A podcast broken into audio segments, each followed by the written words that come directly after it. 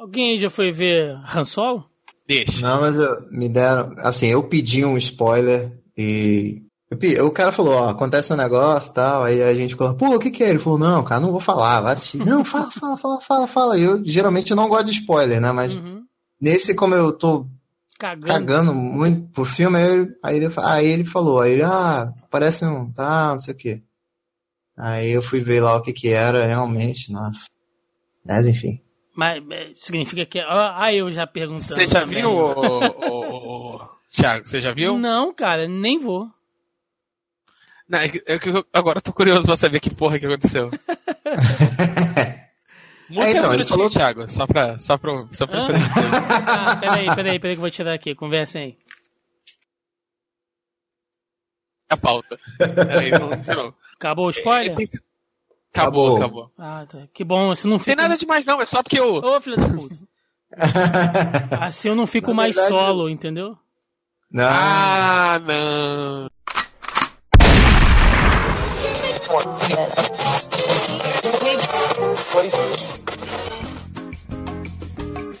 Você está ouvindo Zoneando, seu podcast de cultura pop, nerd e afins.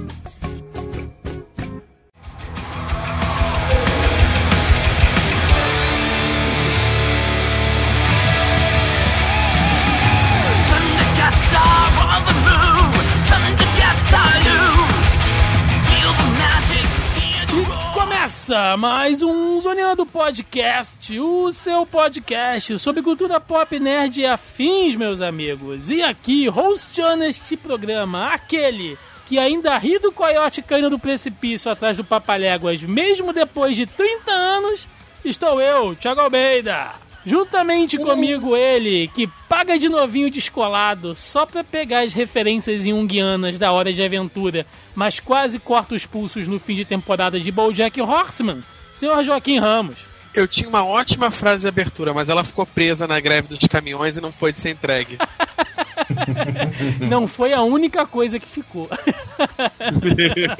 Hoje temos aqui dois, né, convidados de garbo e elegância. Primeiramente, um participante aqui da casa, diretamente do Mesa Cast, o maior sommelier de pica-pau do Brasil, senhor Zé Fernandes.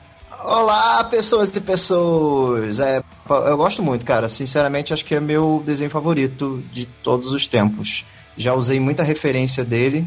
Todo e dia, eu- todo dia você usa uma referência É. dele no Facebook. Todo Zé. dia, todo dia é pica e todo dia é pau. É, essa, esse é o resumo da minha vida. Pau pra toda pica, tenho- né? Pau pra toda pica e pica pra toda pau. E hoje, hoje revelarei aqui, revelarei aqui uma, uma, tem uma notícia bombástica para todos os nerds aí, principalmente a galera que tá reclamando aí do- dos, dos desenhos. Tem uma notícia bombástica. Vou dar hoje aí. Vou dar hoje. Olha aí, informação, hein? Rogério, informação nesse programa. e fechando a mesa de hoje, né? Uma presença máscula, né? Trazendo um pouco mais de barba para esse programa. Diretamente do MDM, o mais novo youtuber com o coé mais expressivo da internet, senhor Léo Finock. Eu não sou youtuber, não, pelo amor de Deus, né? Tudo menos Um isso, vídeo- né? Só um vídeo pro meu catarse. Vai ter outro catarse, aí eu faço outro vídeo, mas não é YouTube, não sou youtuber. É, tá fazendo catarse só pra fazer vídeo. Fala, fala a verdade. Viu? Droga. Exatamente, meus amigos. Estou aqui reunido né, com este time para falar sobre animações, desenhos animados, porque essa semana que passou aí rolou né, uma grande movimentação envolvendo aí um remake, um reboot, seja lá o que for, de Thundercats. E a internet entrou numa discussão né, sobre o que é bom, o que é ruim, o que tá acabando com a infância, o que tá deixando as crianças de hoje retardadas. Olha só, vejam só vocês. Então hoje a gente vai tentar montar aqui meio que um, que um parâmetro, conversar um pouquinho. Os meninos vão tentar explicar mais ou menos como é que é o conceito de criação, né? Desse, desse tipo de mídia, enfim. Tudo isso e muito mais no programa de hoje. Então, sem mais delongas, vamos ao cast.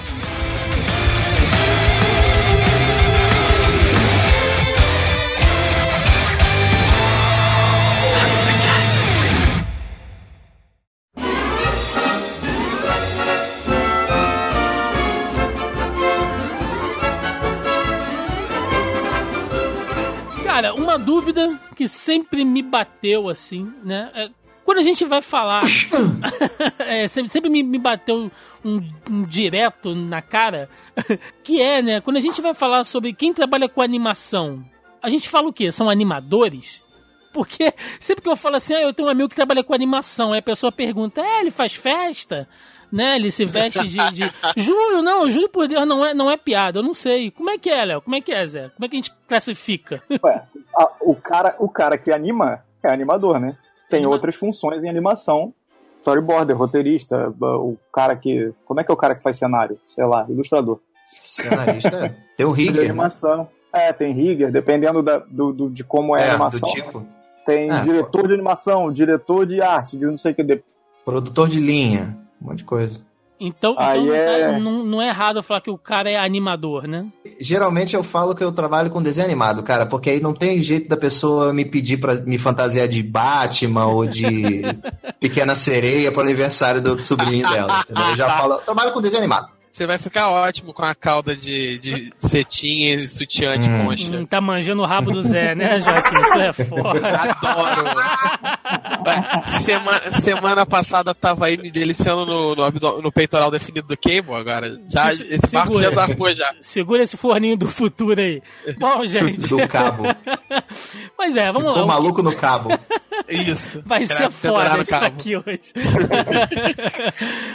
Bom, então, só caso as pessoas tenham ficado ausentes aí, caso você esteja preso, caso você não foi entregue na sua casa, você está preso na greve dos caminhoneiros, e você não sabe o que aconteceu na internet esses dias, né? Tem um pouquinho mais de uma semana, a Cartoon soltou um pequeno teaser falando sobre um remake, né? A gente pode dizer que é um remake de Thundercats, né? É, é intitulado aí Thundercats Horror, que é uma animação bem mais cartoonizada, um- um- com aparência bem mais cartoon e voltada para um público possivelmente mais infantil.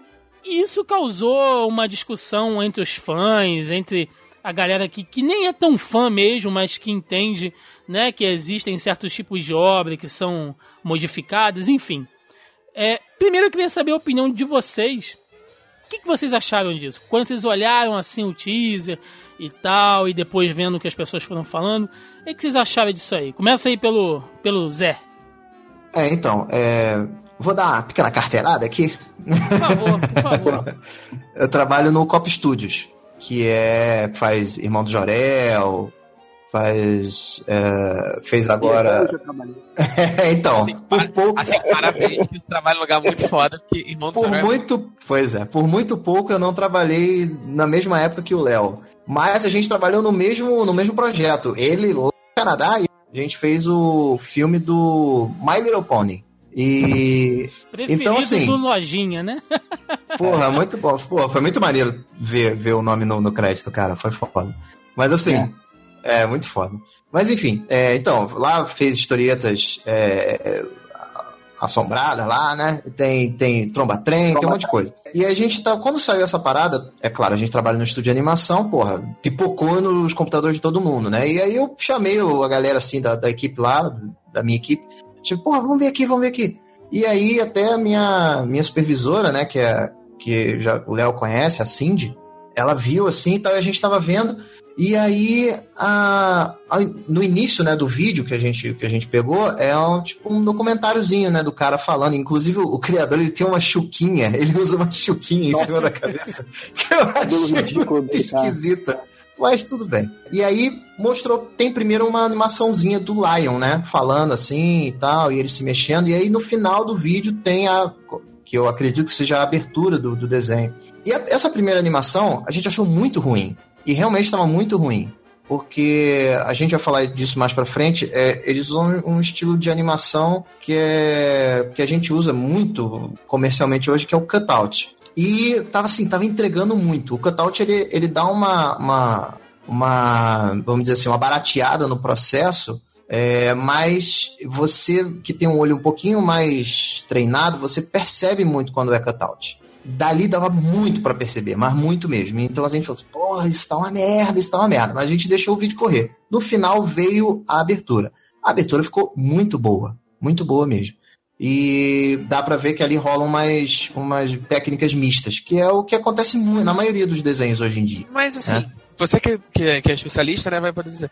Mas assim, a abertura não recebe uma, uma graninha um pouco maior, já que é uma coisa que repete todo episódio e tal. Eles não têm um pouco mais de tempo, um pouco mais de dedicação para É. poder trabalhar. A abertura, Grana a não, abertura é. normalmente tem, tem um tratamento melhor. Às vezes o Isso. primeiro episódio do desenho tem um tratamento melhor do que os outros Uhum. também, sabe? O piloto. Pra O próprio vender. Thundercat clássico é assim também. A abertura é completamente diferente dos episódios. Completamente. De, de, de qualidade é absurdamente. Mas assim, a abertura realmente você tem mais tempo para fazer. Dinheiro, até que não, porque hoje em dia é uma, é uma coisa só. É a mesma equipe que vai fazer os episódios vai animar a abertura também. Então, assim, só que você tem um pouco mais de tempo. É como se você tivesse, sei lá, o tempo que você faz um episódio de 11 minutos, você tem tempo, o mesmo tempo para fazer a abertura que vai, sei lá, ter ser 15 segundos, entendeu? 30 segundos. Então, assim, você tem mais um, mais um carinho. Porque é um negócio que vai se repetir toda hora, entendeu? Mas assim, eu, eu, achei, eu achei legal. A gente vai discutir mais aí. Eu quero ver o que, o que, que você. Agora eu quero ver o que, que você achou. Olha eu, né? Eu Por tomei o favor, programa não, agora. por favor, vou deitar aqui enquanto isso. Você vai tocando aí. Léo Finocchi, o que, que você achou? Então, eu vi, né? Eu não vi essa coisa toda, não, né? Que você falou aí. Eu só fui ver depois essa, o, o, o diretor, criador, sei lá o que, que ele era. Só fui ver esses depoimentos dele, não sei o que, depois. A primeira coisa que eu vi foi só a, teórica abertura, né? Que Uhum. foi, eu quero trabalhar nesse desenho. É porque assim, Porque o- Léo. Total, assim. É, é, porque o o Léo, o que eu, que eu acho interessante dele é que quem conhece já o que ele faz, tanto em animação como em quadrinhos também, né? Eu tenho aqui o Nem Morto, vai chegar meu Hell No aí, espera em breve, né? Temer, libera a porra do caminhão aí, que eu quero meu quadrinho, né? E quem, quem conhece o que o Léo faz, você puxa mais pra essa coisa do cartoon, né, Léo? Você gosta de trabalhar com isso, da arte cartoonizada. É mais, é- Eu gosto da parada mais, mais exagerada, mais gente fazendo careta e. Tinha uma coisa na abertura que, é direto. O Zé deve ter reparado que é rastro e eu adoro rastro. Sim. Caraca, eu Explica, explica pra gente o que é, por favor, que a gente não sabe. Somos burros aqui. Quando você vai fazer um movimento de um- do personagem num ponto, você faz. É, é- é um movimento muito rápido. Então você faz um desenho bizarro, assim, que ninguém vai ver direito, só vê quem tá com, Hum, com o olho treinado. Faz um borrão. Você Ah, estica é essa a mais. explicação. Assim, se, Entendi, não, É, entendi, se- entendi. É, se você procurar no, no- na internet, botar, sei lá, é, em inglês é smear o nome. É. vai ter milhões de assim aparecendo frames de- do meio da animação e aí você você pode ver como é que é que funciona, sacou? Tem muito é perna maneiro, longa. é muito é é muito maneiro desenhar rastro assim, sabe? E Fiz um, fiz um hoje. quem? de quem? ah, de, um- de uma série nova que eu não posso, não posso falar. Não. Sei qual é. Então, vocês acham que essa, que essa coisa dessa arte cartoon, né? E se se eu falar qualquer merda aqui, vocês por favor corrijam, né, vocês estão livres pra isso. É, essa, esse estilo de arte Tá mais- falando merda. Tô- tá- direto.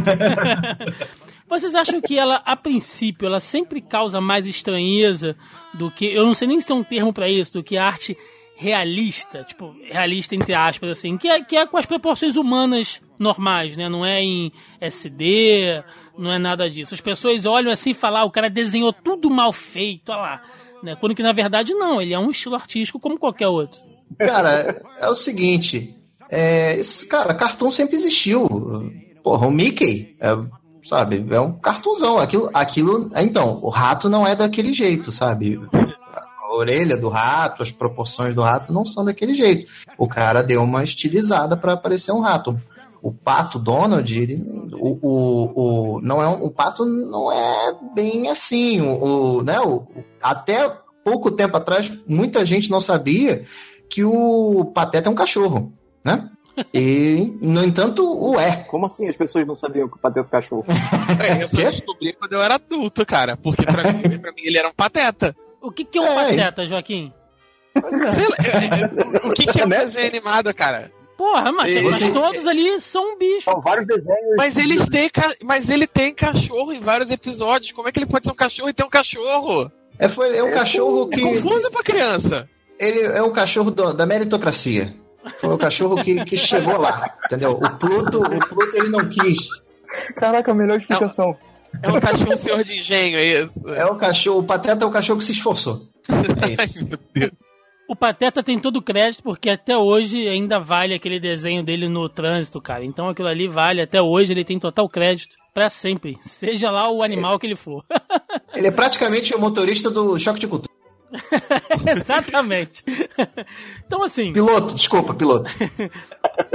Joaquim, e você que não sabe porra nenhuma de animação, né, não sabia nem que o Pateta era um cachorro, né, qual a sua opinião sobre esse remake dos Thundercats aí?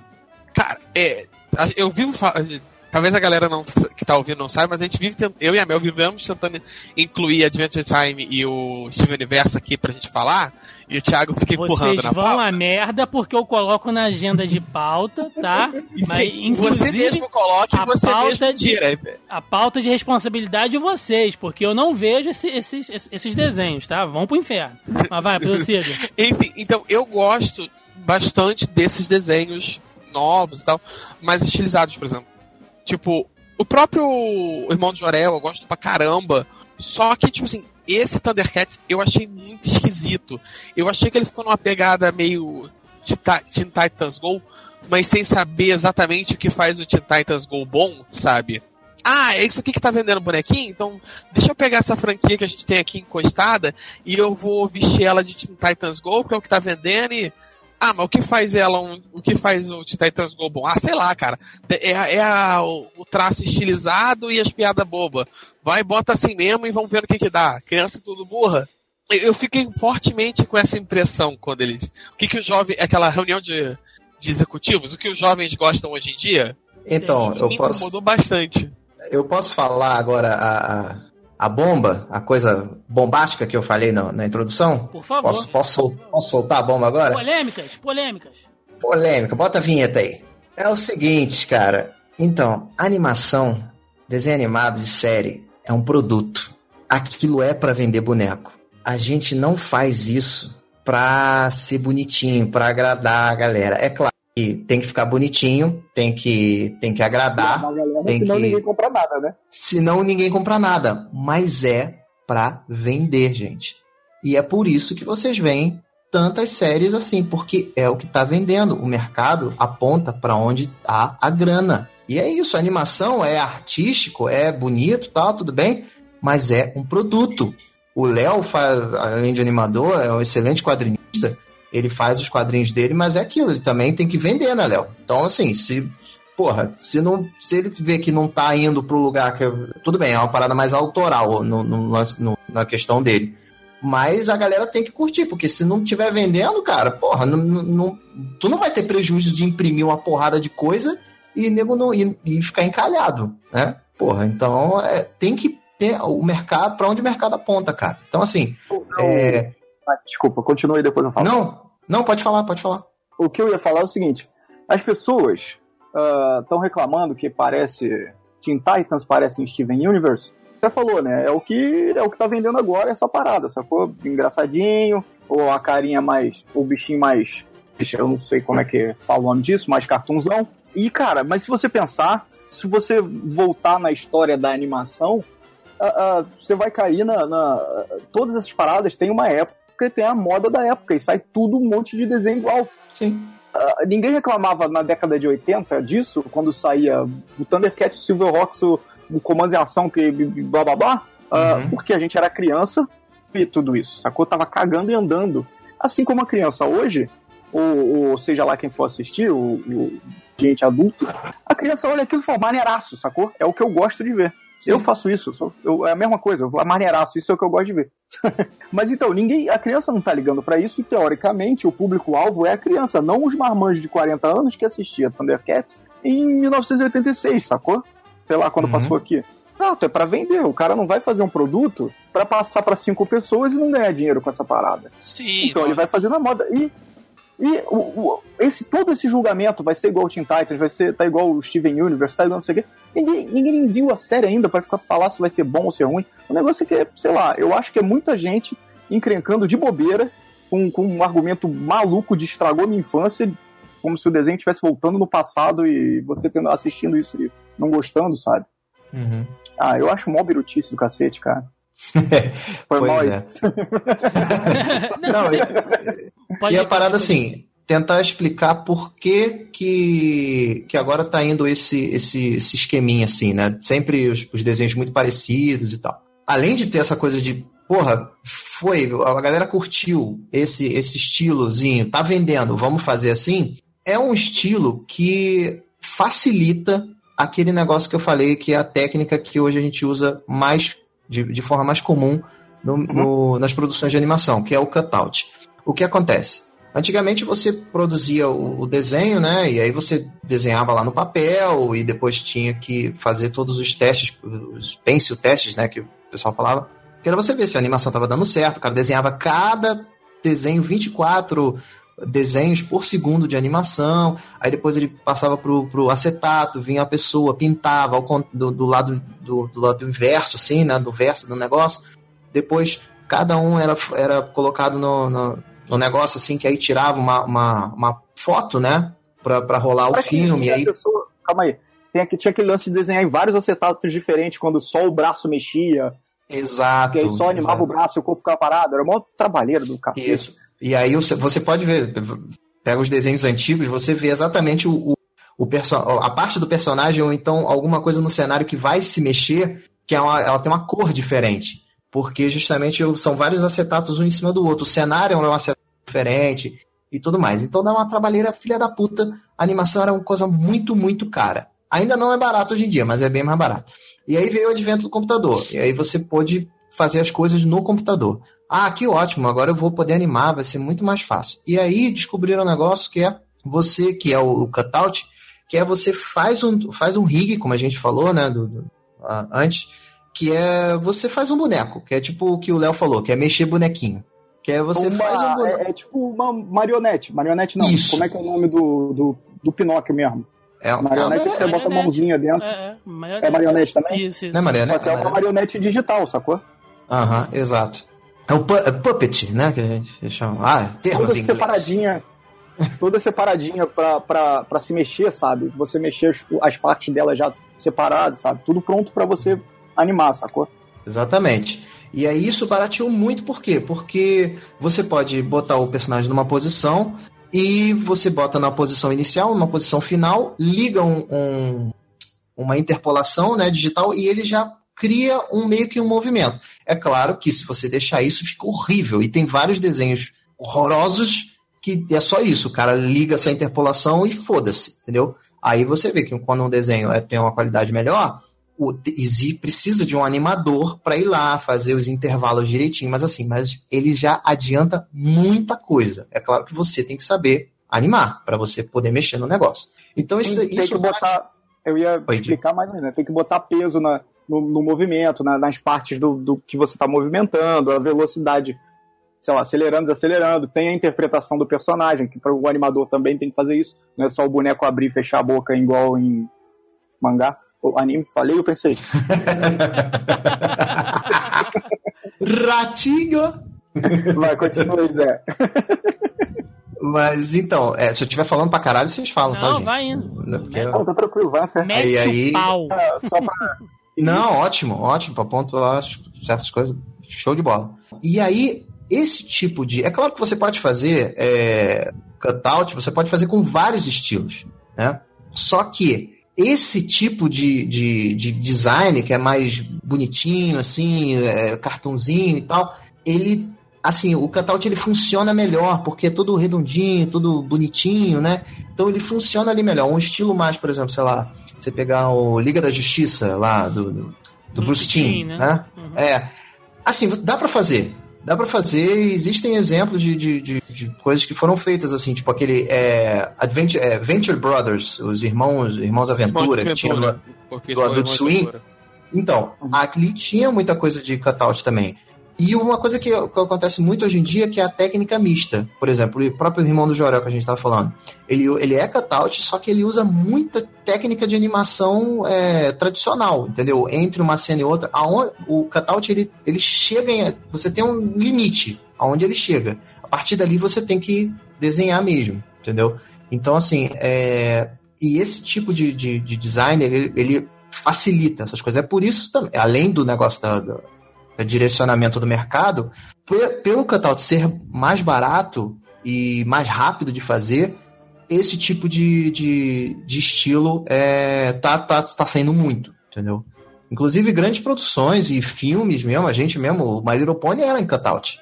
Entendeu? A gente o fez. O filme um... do Historietas também, que, que eu fiz lá Exato. no Copa, uh, tá no Netflix, é em cutout. Exatamente. Porque a grande verdade também é isso que vocês falaram, além de ser um produto que tem que vender um boneco e tal, a própria animação ela tem que ser viável, porque um estúdio, por mais que ele tenha uma, uma equipe né, que, que, que trabalhe em uma de, determinada obra, o mesmo estúdio faz um monte de outras animações, né, cara? E você faz um monte de outros trabalhos que, pelo menos, assim, alguns amigos que trabalham com isso, às vezes o cara na mesa do lado, sei lá, ele tá fazendo uma série, né, tipo Irmão do Jorel, mas o cara na mesa que tá de frente, ele tá fazendo uma animação para um spot de TV, que é um outro negócio completamente diferente, assim.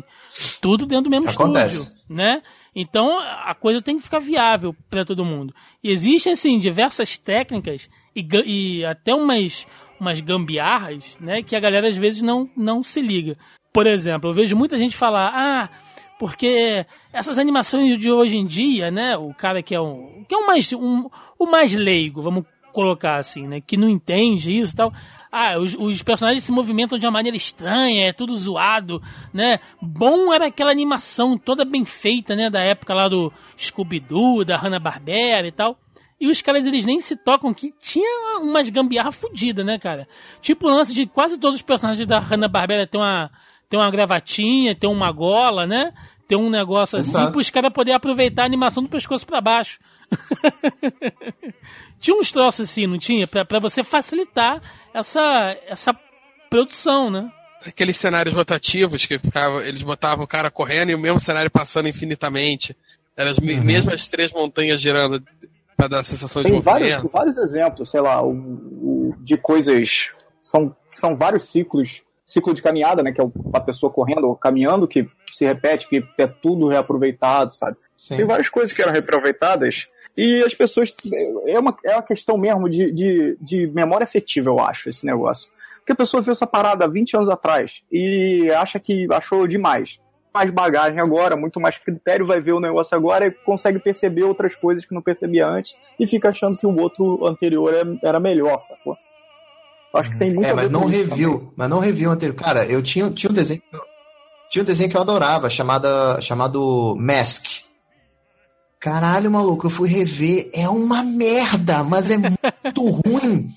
Caralho, e a abertura é foda. As músicas eram muito maneiras, né? Porque não era, geralmente era. um- regra dos 15 anos, é. Não, o Mask não. Nossa senhora, é ruim demais. É ruim demais. Caralho, é muito ruim. Muito ruim mesmo. E, cara, é, tinha muito desenho desse, cara, que tu vê erros grosseiríssimos de, de animação, de, de- que a gente chama de, de falha de registro, né? Que é quando o desenho tá, tem um, sei lá, tem um, tem um objeto no, no- no- parado e aí do nada ele dá uma, sabe, ele dá, vai pro lado assim e volta rapidinho.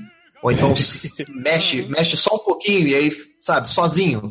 Que Dá é, uma tremida, sai- dá uma tremida. é, dá uma tremida, porque na hora do acetato ele escorregou, na hora de, de fotografia ninguém percebeu, só, só foram ver depois e aí já tá o filme pronto, foda-se. Pô, Entendeu? É assim fazia isso o tempo inteiro. Os mais antigão, Hum. ele tinha. Todo episódio tinha pelo menos um, um jarro que se movia. Sim, cara, é, era normal. Ah, Não, isso é isso, fantasma isso é coisa que. Era o fantasma, né? é fantasma. Uma coisa, Mas uma, também é a limitação técnica da época também, né? é, uma coisa que eu, que eu vejo, quer ver um. É meio que desatenção, né? É, É, é, na verdade é mole. também. Ah, Sim. mas não, não muito com os próprios, né? Porque o próprio só se você mexer mesmo. Uhum. Isso muito é a caminhada e escorregando no chão, sacou? O pé do Sim, cara é. ir deslizando pro. Ele vai andando e o pé vai deslizando um pouquinho. Toda vez que ele, o pé bate no chão, aí dá uma chegadinha pra frente ou pra trás, sei lá. Isso acontece muito. É. sim, sim. Ou então um negócio que no programa que, que a gente usa, que é o, o Harmony, é, ele tem um, um- Você pode mexer as coisas no, né, na, na horizontal, na vertical e também em camadas, né? Ou seja, você pode jogar as coisas para frente e as coisas para trás. E é meio complexo essa parada. E aí você tá mexendo e aí tá muito bem um negócio lá, sei lá, sombra embaixo do personagem. Isso acontece direto com, minhas- com as minhas cenas. Toda hora eu tenho que voltar para ver isso. Para, E para aí- de ser desatento. Vai, vai até um determinado momento da facinho. cena e aí a sombra puf, some. aí eu vou ver a sombra foi para trás, entendeu? Do cenário. Aí tem que trazer a sombra para frente. Ou então a sombra no último frame da cena, no último frame a sombra deletou. Aí eu tenho que ajeitar, entendeu? Isso assim, na hora você vai. Você tem que entregar a cena, porra, você tem que entregar, sei lá, às vezes 10 segundos de, por dia, sabe? E aí tá, eu ah, falo. que isso? Mudou? É pra ser 6 segundos, né? Tá, ah, tá bom, 6. Rapaz, eu olha, a única vez que era 6 segundos. O negócio lá do Malheiro Pony. Todos os estúdios que eu trabalhei era tudo 10. Começava com essa história, ah, não, 6 segundos, vai ser maneiro. Aí, porra, meu irmão, no final, caralho, galera, fudeu, tem que entregar puta que pariu, cada um vai ter que fazer é, é, Então, no desespero. Normalmente é, é 6 na... segundos. É, normalmente, vai mais ou menos. mais ou menos. A ocasião faz o ladrão, né? Já diria o é. ditado. Você fala pra pessoa que é, ah, faço, sei lá, 6 segundos por dia. Porra, 6 segundos? Caralho, tu trabalha 6 segundos por dia? Não.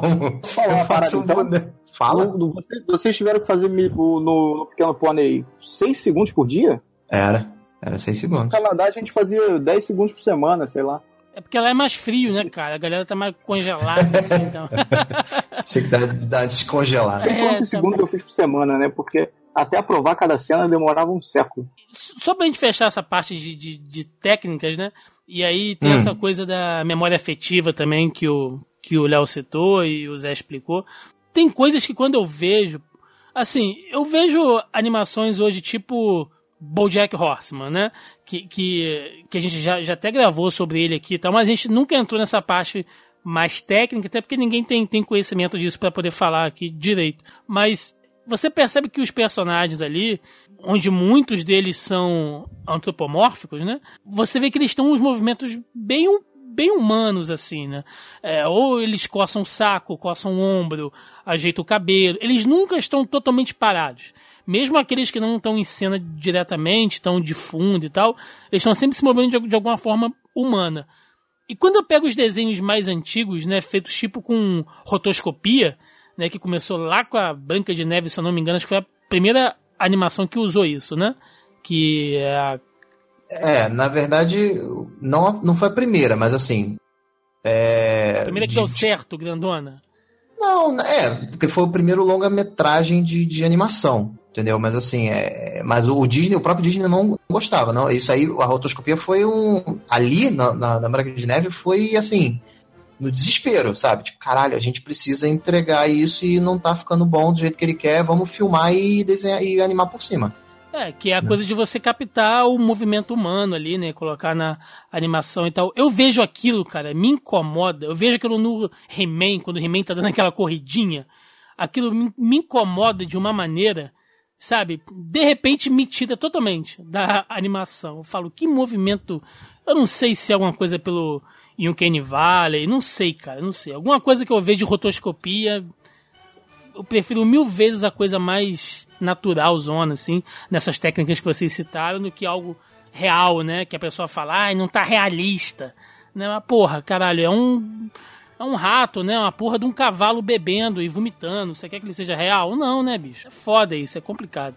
É o problema do, do 3D e do 2D, né? Se você faz, é a gente fala, sempre fala, se você faz uma, um desenho 3D ok, médio, ele é uma merda. Se você faz um desenho 2D ok, ele passa de boa. O 3D ele tem que ser muito, muito bem feito. E aí o que acontece? é, o 3D bem feito, ele tenta chegar no máximo na, na realidade. Talvez essa coisa de, de você de você se estranhar é porque assim, como é por que, que a gente não, quando a gente vê uma coisa em 3D, mesmo aquele 3D mais realista, né? Você ainda fica assim, hum, isso é 3D, isso aqui não é, não é, não é um filme. Você reconhece, por quê? Porque você tá, você tá, tá vendo a realidade, certo? Você tá, teu olho tá, tá vendo. Então assim, se não for um, uma filmagem, você dá aquele incômodozinho. Tem até um nome para isso, mas eu esqueci agora o nome. Mas dá aquele incômodozinho, você sabe, hum, isso aqui não é, não é realidade, então, sabe? Então, aquele vale que ele mencionou, é o Vale do Estranhamento? É, isso aí, é isso aí. Esse aí que eu não, eu, que eu não tava prestando. eu não tava te dando atenção que você falou. Mas é, é, é, bem, é bem isso aí.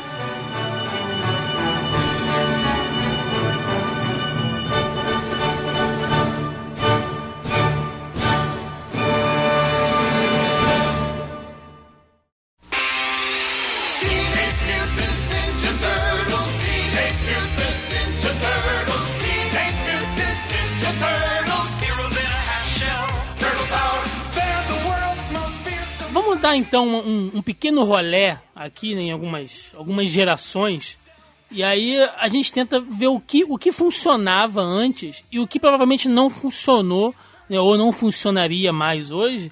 Porque muitos desses desenhos que a gente vai pegar aqui como exemplo, né? Eu vou levantar alguns aqui, mas se vocês quiserem pegar também, a gente vai tentar meio que seguir uma ordem cronológicazinha, assim, só pra gente tentar entender mais ou menos qual é o, o, o conceito de cada obra na sua época, né? Pegando aí os anos 40, acho que tem dois expoentes que são muito fortes, assim, que a gente pode pegar, que é o Tom Jerry, né? E o Pica-Pau aí, o desenho predileto do Zé, né? Que ambos em, em comum têm, que são seres antropomórficos, né? Que são animais ali com características humanas, né? Eles falam, eles andam em cima de duas pernas e tal.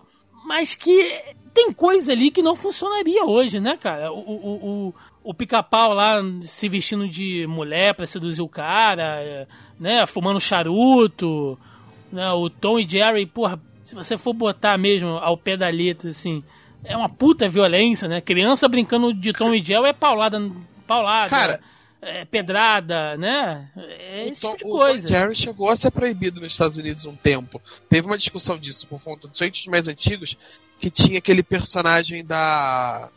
Da empregada. Uma- da empregada e tal. E chegou a ser discutido ali se, se, poder, se deveria ser proibido, se deveria ser banido o Tom Jerry nos Estados Unidos. Por conta disso. Então tem um vale aí de, de geração gigante entre o que era aceitável. Pô, o próprio Pernalonga, ele tem, tem, tem muitos episódios de blackface que ele se pinta de preto de uma maneira estereotipada e racista pra caramba, sabe? A pergunta que eu quero fazer é, e aí vocês podem responder agora. Os pais de hoje, né, que falam assim, ah, desenho bom era o pica-pau, né? Desenho bom era o Tom e Jerry, que eu cresci assistindo e tal. Esses pais que falam isso hoje e têm essa falsa memória afetiva que vocês estão citando aí, e pelo amor de Deus, gente, não estou criticando esses desenhos, eu adoro, eu amo todos eles, mas vocês acham que esses pais colocariam os filhos para assistir um desenho igualzinho, tira só o nome, bota um outro desenho igual, tira o pica-pau e bota um canário, entendeu? Muda o, o, o bicho, mas bota exatamente eles fazendo as coisas que eles faziam antes. Vocês acham que daria certo? Se eu tivesse filho, facilmente eu ainda assisti junto. Mas você é um transgressor, Léo. Como assim? Se for, se for ver, tem vários desenhos ainda que, que hoje em dia que ainda tem gente batendo na outra aí. É, mas dizem que não é pra criança, né? Criança não, não, é, não é desenho de criança, apesar da gente ter crescido assistindo isso. Um milhão de Power Rangers aí, a gente, os caras batendo nos monstros, coitado dos monstros. É um absurdo. Pois é, não, então, é, você falou do Tom e Jerry, do. Tom e Jerry, nossa. Do Tom e Jerry e do Pica-Pau. Tom e Jerry, do Pica-Pau.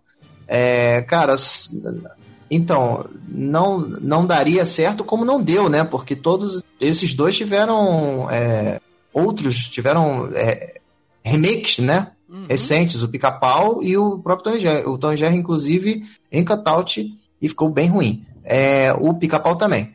Por quê? Porque o Pica-Pau agora, ele é bonzinho, entendeu? No desenho novo, que já tem, já deve ter quase 10 anos, é, eu- ele é bonzinho, ele não, sabe, não se dá, não se dá mal, então... Teve também o remake do Looney Tunes, também, que o Patolino e o, e o, e o e o Pernalonga moravam juntos e tal. Tentava ali, tem, tem coisas legais, eu até gostava desse desenho, tem paradas maneiras, mas assim, esse não é. tem aquele episódio do Mago, do Mago Implacável. Isso, exatamente, tem umas coisas bem exatamente. sacadas ali no meio. Tem umas paradas legais, só que o que acontece? Antigamente era muito, assim, o, o roteiro do desenho era, era simples, era tipo, você tem um, uma fina, um fiapo de, de, de história, só pra ambientar, você tinha mais um ambiente do que uma história, sei lá, o desenho do, do, do Tom e Jerry, o, o Spike vai fazer um aviãozinho pro, pro filhinho dele, pro, pro Spikezinho lá. E aí o Tom tá perseguindo o Jerry e toda hora ele vai quebra o, o, o aviãozinho que o Spike tá fazendo. A história é essa. A história é essa. E aí, Ah, eu acho, eu fazer- acho essa história muito complexa até. Tem uma que é só assim, o Tom tá lá dormindo, aí a, a mulher chega lá e fala assim, toma mais! Se tu fizer bagunça aqui, eu vou te expulsar de casa. Aí o É. Jerry olha e fala assim, vou zoar agora esse, desse gato otário. Aí fica A história é essa. ouvido do Thomas. E aí, Essa, você, a, a história do aviãozinho do Spike é até mais complexa. é até mais complexa. é. Então, e aí, na reunião de roteiro, eles falavam, ó, vai ser isso. E aí, o que eles tinham que fazer a partir daí eram gags, que chamam, né? As piadinhas.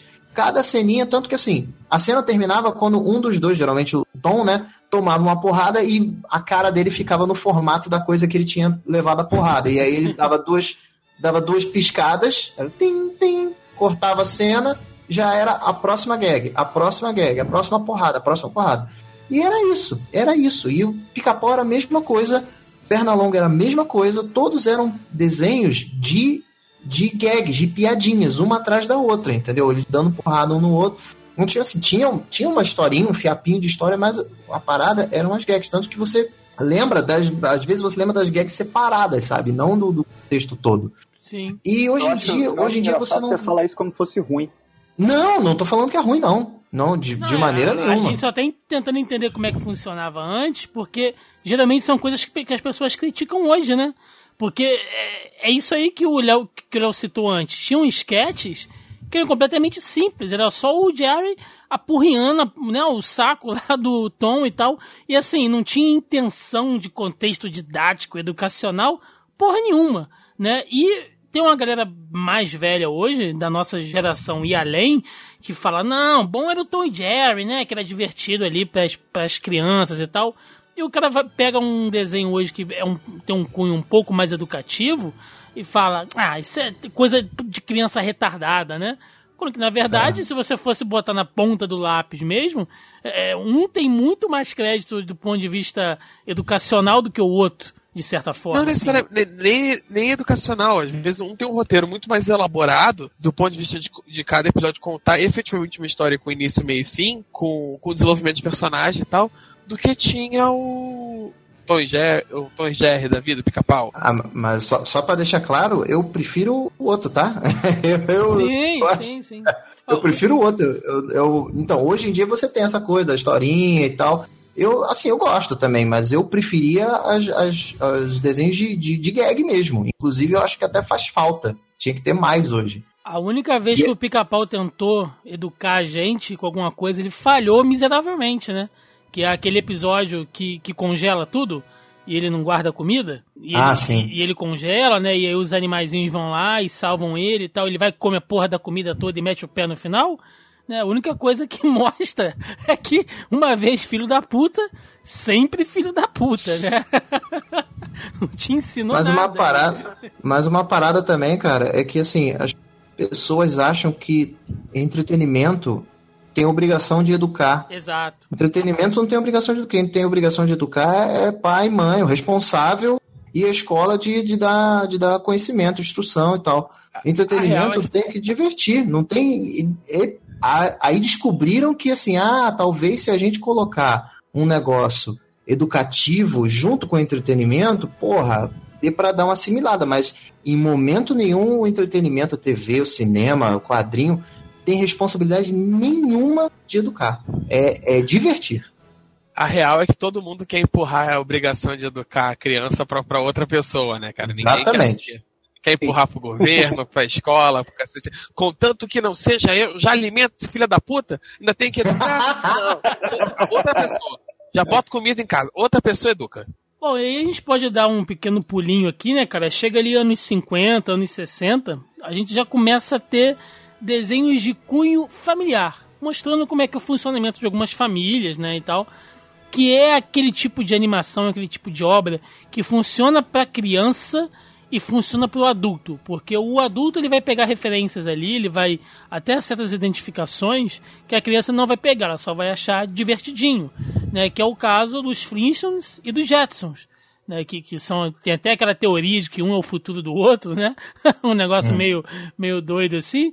Mas cara, se você pega os Flintstones, mas aquele raizão mesmo, tem uns, uns lances ali de, de, de comportamento da, da, da tradicional família americana, né? Da época, assim, que você entende perfeitamente. E quando você é criança, você só dá risada deles correndo naquele carro que não tem fundo, né? Do, do, do... Enfim, você não, você não pega isso quando você é criança. Só mais tarde. Eu, eu gostava dos mussarela. Alguém lembra desse? Eu lembro da família romana. Isso.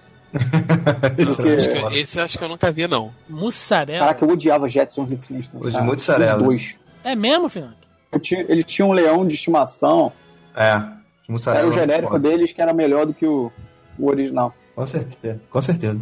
É, a, a- esse lance agora que falou aí, Flintstones, Jetsons, mussarelas e tal, tipo, é, cai no, no lance que a gente tava falando antes, o desenho tá parecido com fulano, fulano, fulano.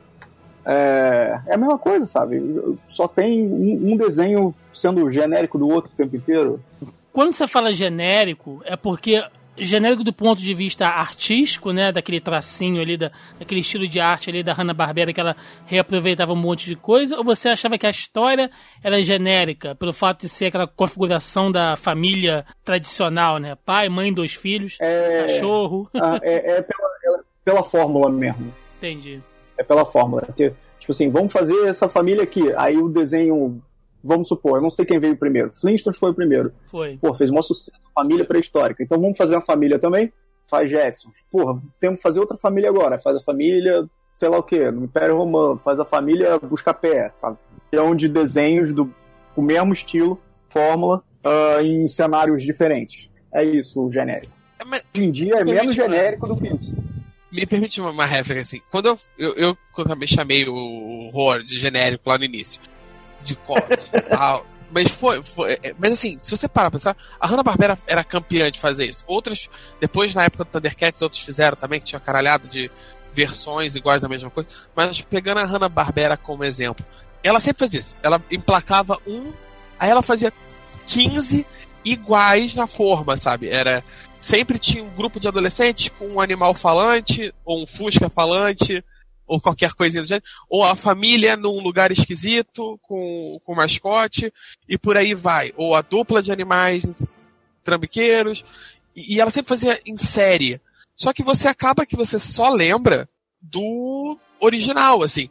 O, o Flintstones ficou, o Scooby-Doo ficou, etc, etc. O resto foi varrido pelo, pelos ventos do tempo, sabe? Virou poeira. Claro que não. Meio é meio que Tem vários genéricos que são, são mais maneiros que o original, inclusive. Mas eles, muitos deles acabam. Cara, se você for ver a lista de coisas da Hanna-Barbera, deve ter lá, deve ter 100 desenhos ali. Se, se 10 são lembrados hoje, é muito. Entendeu? Eu, eu sinto É. um pouco. Tem isso também. A parada assim de, ah, vamos fazer só porque tá, que é o que tá dando certo também. Tem muita coisa ali que vai ser varrida em pouco tempo, sabe? Joaquim, você lembra do xodó da vovó? Isso era Não foda. faço a menor ideia do que você tá falando. Coelho É, então, ricochete. precioso. Precioso, o xodó da vovó. Eu, Bing, eu vou, bing, bing, coelho ricochete. Você lembra do coelho ricochete? Você lembra da formiga atômica?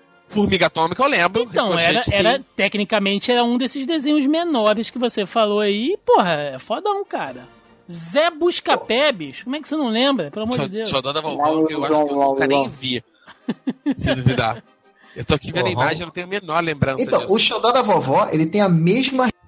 É igual. É a mesma risada. É praticamente o mesmo cachorro, inclusive. Uhum, é uhum. bem. Sabe? É bem. A, a risada é igual. É, né? é o mesmo arquivo que eles usavam. Cara, provavelmente o mesmo áudio, eles usavam o mesmo áudio. Não, é o mesmo áudio mesmo. E- mas assim, é, cara, mas tem. E era muito de tentativa e erro também, cara. É tipo, ah, esse aqui não deu certo, vamos fazer outro. Esse aqui não deu certo, vamos fazer outro. Entendeu? E essas séries também, cara. Tem muita série hoje em dia que dura uma temporada e não tem mais, sabe? E, e mega genérica também. E aí, beleza, vamos fazer outra. E assim vai. E tem séries que às vezes, porra, são maneiríssimas. Que, porra, caralho, por que, que só tem uma temporada? Porque, sei lá, em- o negócio é- financeiramente foi inviável, sabe? Continuar. Veio outra que, que, que conseguiu um financiamento melhor. E é isso. É, e no final, cara, infelizmente tudo é grana, bicho. Tudo é grana. Falando um pouquinho de, de, de roteiro agora, né? Do, do ponto de vista da continuidade, de você ter um, um roteiro um pouquinho mais desenvolvido. Vocês acham que pode ter começado ali no finalzinho dos anos 60, anos 70, quando aquele estilo de ficção pulp, né? Aquela coisa começou a sair dos, dos quadrinhos e ir para as animações. Aí tu tem aqueles desenhos tipo Herculoides, Space Ghost. Johnny é, Quest. O melhor É, o Johnny, Que- Johnny Quest foi o primeiro, né? é, é, só, é, Johnny Quest, que é aquela coisa ali do, do, do, Piscavam, cara, é uma doideira. ali do Johnny- quadrinho é pulp mesmo. Aí ali a Johnny gente Quest já, continua bom até hoje, por sinal. Ah, é, mas aí ali a gente já, já começa a ter um- um- uma questão assim, eu não vou nem dizer de continuidade, mas você ter um roteirinho mais amarradinho, né? De, de, de não ser só Mas, um sketch cara, solto, ou não. Mais ou menos, cara. Então, mais ou menos, porque se você for pegar um, o, o Johnny Quest foi, foi o primeiro, né? Inclusive tinha um, tem um documentário, um documentário entre aspas, né? Tá, tem no YouTube que dá pra ver em várias partes sobre o Johnny Quest, que é muito bom.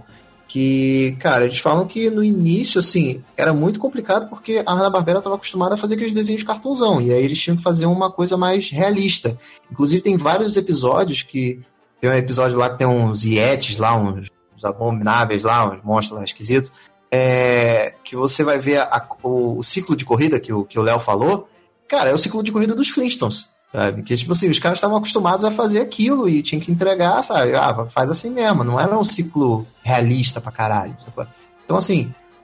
Mas depois do Johnny Quest, quando começou a ver Herculoides e Space Ghost, se você for ver vários, vários episódios do Space Ghost seguidos, é a mesma coisa. O roteiro é o mesmo. Mas não tem É uma o- mitologia, Lisa? Não, Por exemplo, porque o que Herculóides, O que- você, você não fica tentando imaginar. é, ou, ou então eu era uma criança imaginativa demais, entendeu? Porque eu ficava pensando, Hum. tipo, porra, tem esse bicho aqui que ele parece um rinoceronte, mas ele é feito de pedra, né? Ele solta essas rochas vulcânicas aqui. O que será que ele come, né? De onde será que ele vem? Tipo, pô, por, por que, que esse bicho é assim? Né? Como é que é o habitat Então, cara, dele? só- tem tem só outras você pensava. Ué, o habitat dele você tá vendo ali, ó. O planeta dos caras. Só você pensava, porque os caras, cara, é, faz um bicho, um rinoceronte que atira uma pedra de. É isso. E foda-se, né? E Com certeza não cara. foi assim, deve ter sido assim. Faz aí. Faz vários bichos aí esquisitos. É, Isso esse aí aqui é maneiro. Aí junta com esse aqui. Junta com aquele. Aí sai um bicho lá, entendeu? Cara, Eu gostei desse aqui, mas bota um, bota um chifre nele que vai ficar mais legal. Com certeza, com certeza. É exatamente assim, cara. Você tem é, é, making off do Star Wars, o- o- os prequels, né? Porra, que o tem uma porrada de desenho assim, de, de conceito, né, na parede. E o Jorge Lucas falando, gostei desse, gostei desse. Esse aqui, bota o chifre desse no, no olho desse aqui, faz com esse aqui. E pronto, sabe? É exatamente isso que o Léo falou. Ficar bom, a gente vai botar, vai botar pra. É. E, cara, mas se você for ver um atrás do outro, seguidos, é a mesma coisa, cara. São todos os desenhos, todos os episódios são iguais. Inclusive, eles ainda tinham a, a- a- a- assim, a cara de pau de chegar assim, um episódio, o retorno de Moltar. Moltar nunca apareceu. Era a primeira vez que ele aparecia. Como é que ele tava retornando, né? é, é sério. É sério. O retorno de Moltar. Nunca tinha aparecido. É a primeira vez. E aí lá dentro, ah, você de novo. Porra, caralho, nós nunca nos encontramos. É porque, o, é porque o personagem tinha uma vida antes de começar a série. É, fez faculdade, né? Ah, e você ficava igual um doente, né? da- na série, né, cara? E você ficava igual um doente que não sabia. Porra, eu perdi o episódio que esse cara apareceu antes e nunca Não, existiu, nunca né? É o verdadeiro retorno dos que não foram. e aí a gente chega ali, cara, realmente anos 80, que é quando começou essa, essa, essa parada de você vender. É, claro que todas essas animações você já tinha. Já tinha produtos né, em cima e tal. Mas não era aquela coisa, até mesmo pela capacidade industrial, né? De você ter que fabricar esse monte de coisa e tal. Mas ali, quando você já chega nos anos 80, né? Que você tem até um avanço tecnológico maior, você começa realmente a ver como as animações são importantes para o mercado como um todo. E a gente volta naquela coisa que vocês Tem falaram no, no- início 80. sobre vender bonequinho. E talvez é, o He-Man, né, que todo mundo fala, né, meu Deus, o He-Man, né, tal, sei, e os caras querem fazer desenho hoje só para vender bonequinho. Quando na verdade o He-Man, que todo mundo gl- glorifica, e eu junto, porque eu era super fã, foi literalmente um desenho feito para vender bonequinho. Tem essa série do Netflix Exato. aí, né, brinquedos que marcaram época, que tem um episódio Uhum. todinho mostrando, inclusive o processo de criação, que é um negócio maluco, né? Ah, cria aí 200 personagens aí, né, com boca de metal, com, com, com mão de gancho, e, e vai jogando essa porra aí. O que agradar, a gente transforma em boneco e vende. É, é que eu, eu só ia fazer um comentário, assim, que além dessa questão de, de técnica e tal, tanto técnica de, de desenho quanto técnica de produção industrial para os bonecos, você tem também, nos anos 70 e 80, você tem uma mudança na percepção da figura do, da criança, né, do, do jovem ali. Você tem uma, um olhar da, da indústria maior para aquele jovem como um mercado consumidor, atra, principalmente através do marketing e tal. Você então não tinha tanto marketing direcionado para criança. Você direcionava alguma coisa para os pais. Olha, isso aqui seu filho vai querer. E ali em algum ponto nos anos 70, agora faz tempo que eu estudei isso e tal, questão de sociedade, criança sociedade e tal, mas assim, em algum ponto ali no final dos anos 60, nos anos 70, você tem uma visão de que se eu direcionar o marketing para a criança, apelar direto com ela, ela dobra o pai para comprar. E é um mercado que ainda não estava tão saturado, então é quando a indústria descobre. Então ela resolve, então ela massifica e direciona muito nessa coisa de produ de fazer a parada para produção de bonequinhos, sabe? Porque era era aquela mina de ouro que ninguém tinha explorado ainda.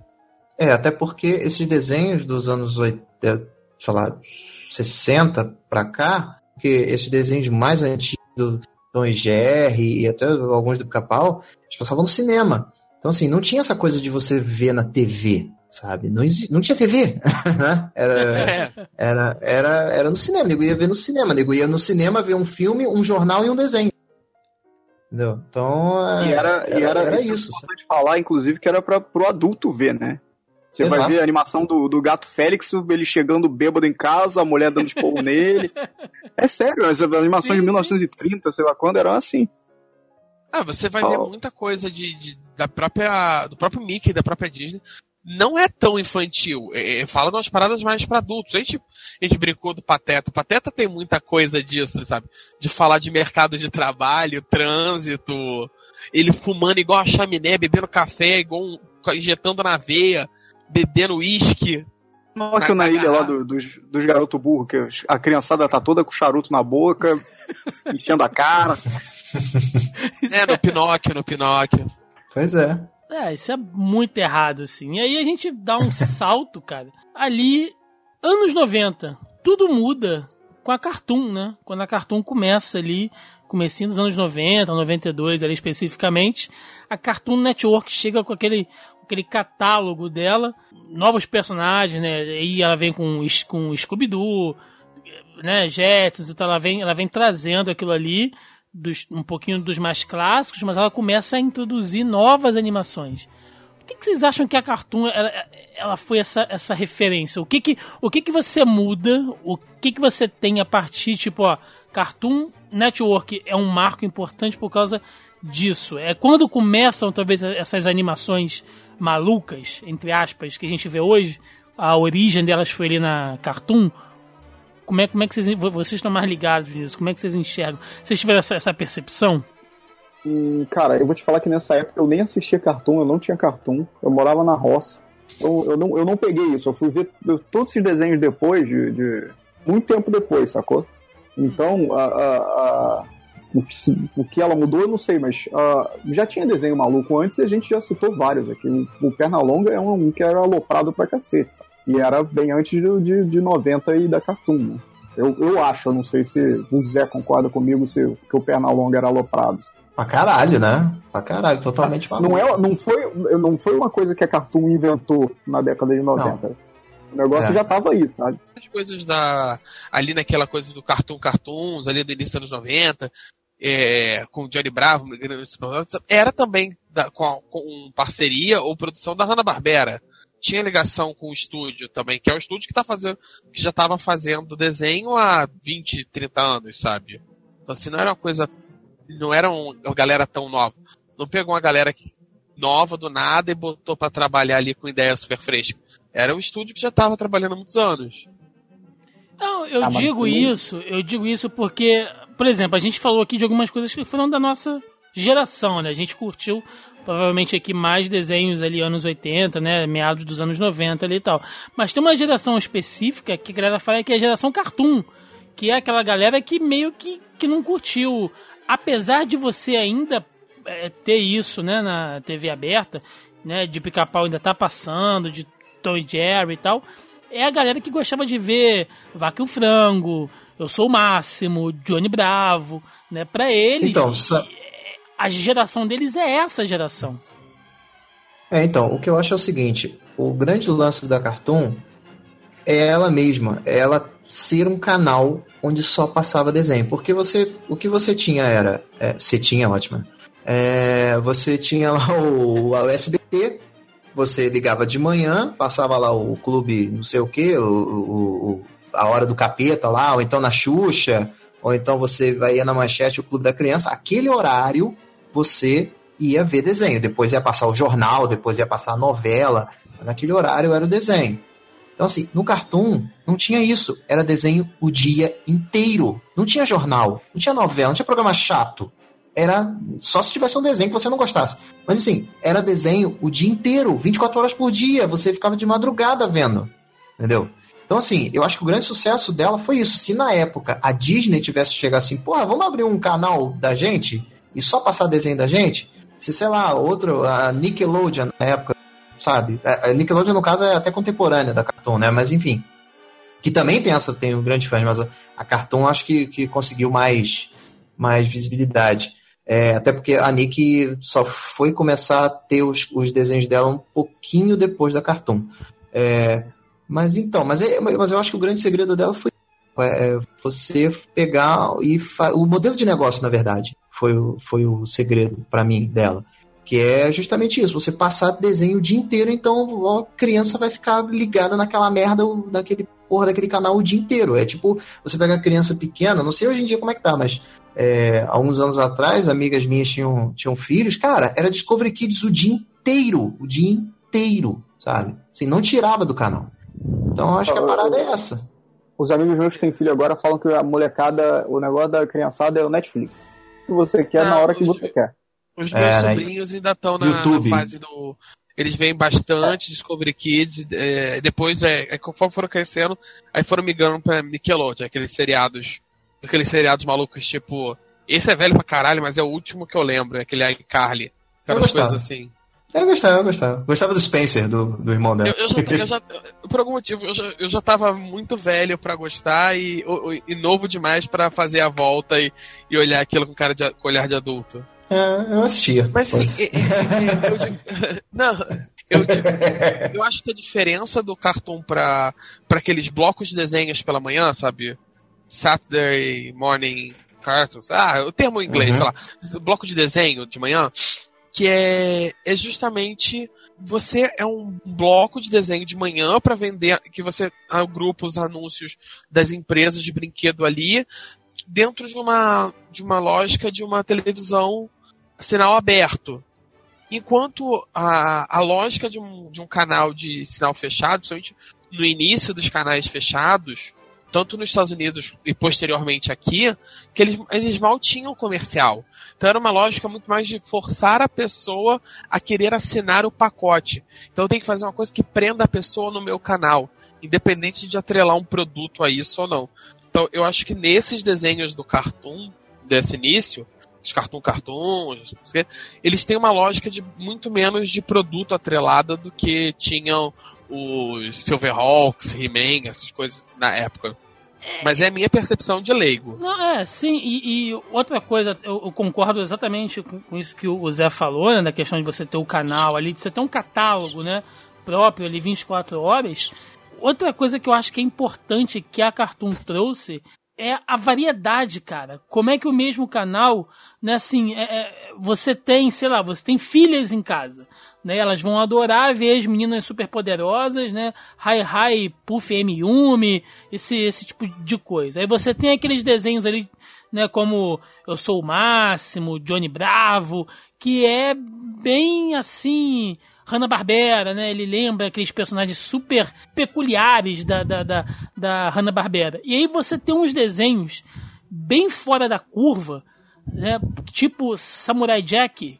Como eu adorava Samurai Jack, cara. E eu não. E, e eu via que as outras crianças um pouco mais novas, assim, já não curtiam tanto. Ele já era um desenho mais para os adolescentes, assim tal. E com o passar do tempo, e aí vocês podem até me dizer ou não, a gente volta nessa coisa da técnica de animação, você percebe que tem umas coisas incríveis ali. Tem um episódio do Samurai Jack que eu acho fantástico, que ele lutando com um ninja. E aí o desenho é todo preto e branco. Tem partes que eles lutam na parte branca, né, que é onde está com a luz, e tem a parte que são só sombras, então tá tudo preto. E aí o ninja some na parte preta. É, cara, eu acho aquilo assim, visualmente, eu acho fantástico. Né? E, e você vê que é uma coisa que a criança só vai entender né, o valor daquela produção depois ali. Deve ser puta difícil você ter que fazer um negócio desse. Ou não, né? Ou eu tô falando achando que é difícil, vocês vão falar, não, é mole, é fácil. É fácil, é. faço todo dia aqui um episódio assim de Samurai Jack. um por dia. É, o lance do Samurai, o lance do Samurai Jack é que ele, assim, eles, eles ah, investiam muito na arte. Assim, a animação era, era ok, assim, mas é, caralho, o que me afastava um pouco do Samurai Jack é que, assim, ele era muito econômico, tipo de, no, no sentido de repetição caralho, era muito reaproveitamento. Muito, muito, muito mesmo. E aí eu ficava meio assim, tá, já vi essa cena. dinheiro tudo com, com, com a galera fazendo cenário, cara. É, exatamente. o cenário dele era foda, a arte era foda, assim. Não que a animação seja ruim, mas era muito, muito repetitivo. E aí eu achava meio. Tá, mas, a, mas a arte salvava pra caralho. Entendeu? Mas agora já pode derrubar o Zé porque ele falou que não gosta de Samurai Jack. Sim, por favor. Eu, eu não mereço viver. É, você não gosta de samurai, eu vou te cortar da ligação. Não, sacanagem. Não, Thiago, não. Tava indo tão bem até aqui. ah, eu só entendi agora, que burro. e, de novo, né, cara, tem umas coisas ali que a gente só vem entender depois. Um, um desenho que eu assistia, pra mim, não, não fazia sentido nenhum, mas que hoje, quando eu olho, eu falo, nossa, que história bizarra, né? Que é o Coragem. O Coragem ele tem umas histórias pesadas ali, cara, se você for olhar, né? Umas é. coisas meio contos da cripta, uns troços de terror pesado, dark, assim. Só que aí você bota, né, com Eustáquio ali e tal, você quebra é, essa coisa pesada. Ele tem um sobre relacionamento abusivo, cara. Um dos vilõezinhos é um cachorro e ele tem um relacionamento abusivo com, com, com a, com a gatinha que fazia o papel da, da, da namorada, esposa dele. E é, e é muito real. Eu fui rever recentemente por causa de, um, de uma postagem que eu vi no, no, na internet e tal. E caralho, é, é muito tenso o negócio que eu vi quando criança, sabe? É muito, muito real, visceral pra uma coisa que vai, criança vai assistir. Pois é, tem uns, tem uns que passam assim. tem uns que a gente vai, caralho, isso aqui é pra criança mesmo? Tá bom. Vamos fazer. É, camadas são camadas diferentes. A criança não entende, o adulto entende. É igual o filme da Pixar. É.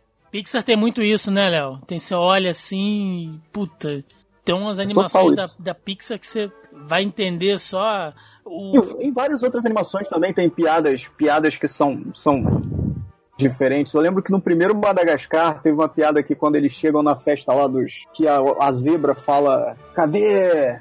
Cadê o doce? Cadê a balinha? Não sei o que, sabe? tá pedindo só uma bala, mas o adulto vai entender o que que é, sabe? Qual é a balinha que você quer, né? é, mas é exatamente isso aí. Pô, Vem cá. Vem cá, dá a balinha. Te dá a balinha. É, não, não tem exemplo melhor que o Imaginamente. O... É diferente, assim. Imaginamente, não é isso? Que é o. Me Megamente?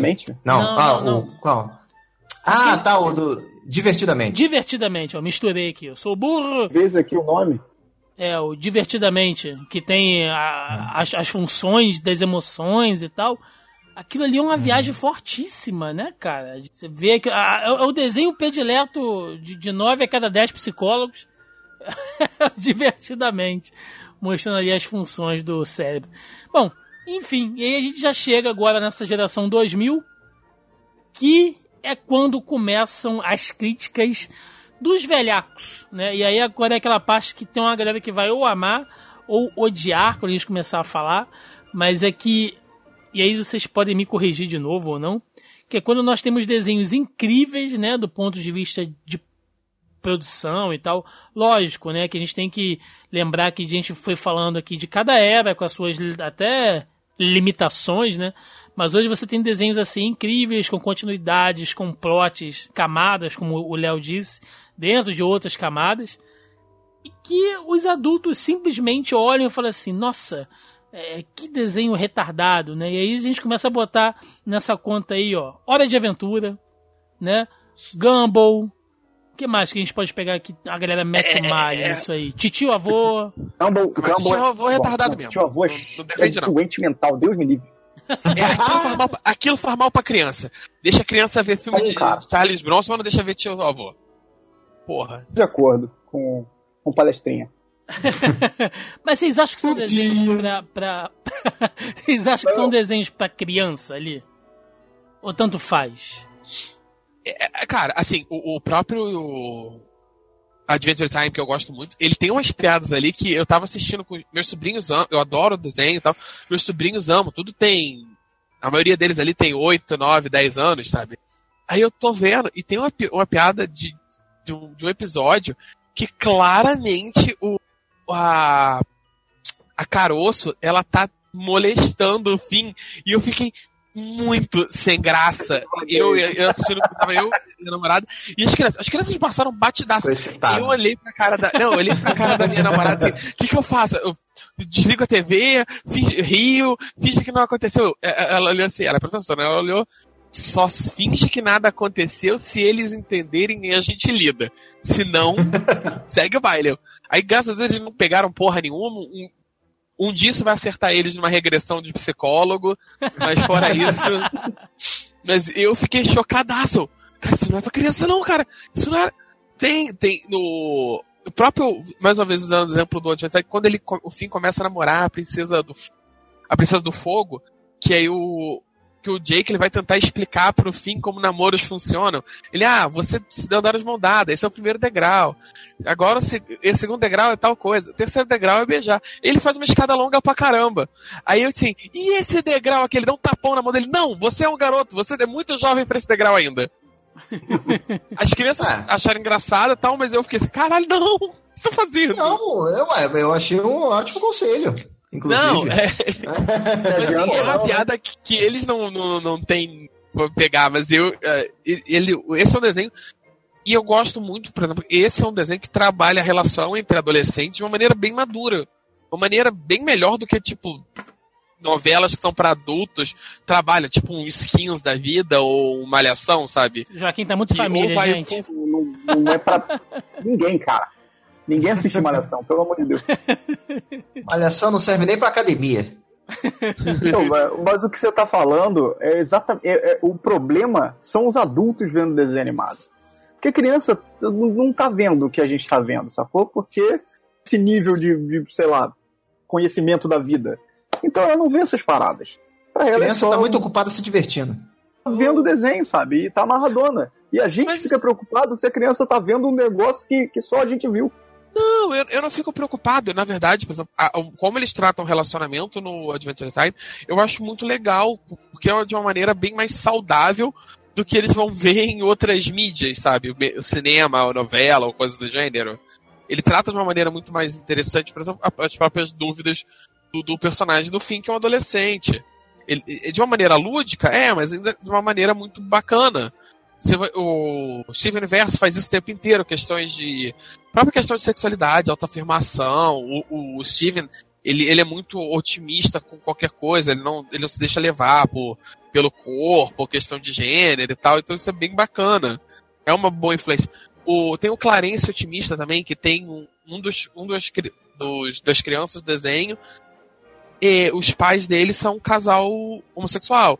E isso em momento nenhum nem é plot na série. Simplesmente quando eles vão buscar o menino, eles estão, eles chegam para buscar, eles são meus pais, eles estão de mão dada e acabou.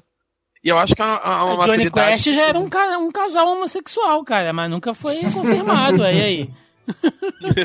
Você acha que não? Fala, velho. Fala isso pros fãs velhos, vai ficar tudo revoltado que não pode vão ficar ser. Bolado. O próprio. O Race tinha esse nome porque ele era muito rapidinho. É, o, o, o Harvey advogado usou isso, inclusive, né? Uhum. É, não, eu, eu- desde que eu, eu nunca tive tocado disso até berrar meu advogado. Desde então eu não consigo mais. Pra mim, Johnny Quest é sobre um casal gay. Pronto. Acabou, virou. Dane-se a intenção do criador. Agora virou. É, O Scooby-Doo fumando Inclusive, ele- maconha, né? Dentro do, do, do, do- do fogão. É, mas então, Scooby-Doo caso- tinha vários sex innuendo escondidos ali no meio. Se você for ver. Tipo assim, sempre que eles separam, normalmente a, a, a Daphne e o Fred, eles vão juntos pra algum lugar escroto. Ah, não, vocês vão procurar o fantasma no porão. Eu aqui vou com a Daphne verificar os quartos do hotel. É. E eles sempre chegam meio escrotizados, sabe? Quando você é criança, Teve- você não percebe, mas tá Teve lá, um, teve um episódio, teve um episódio mais recente, que é. Mais recente já tem uns anos, né? Que quando eles falam aí, tem, tem uma hora que eles vão se separar, né? Ah, não, aí a Velma vem. O Fred olha assim pra cima, tipo, dá uma cutucada assim. Tá bom, eu vou com o Scooby.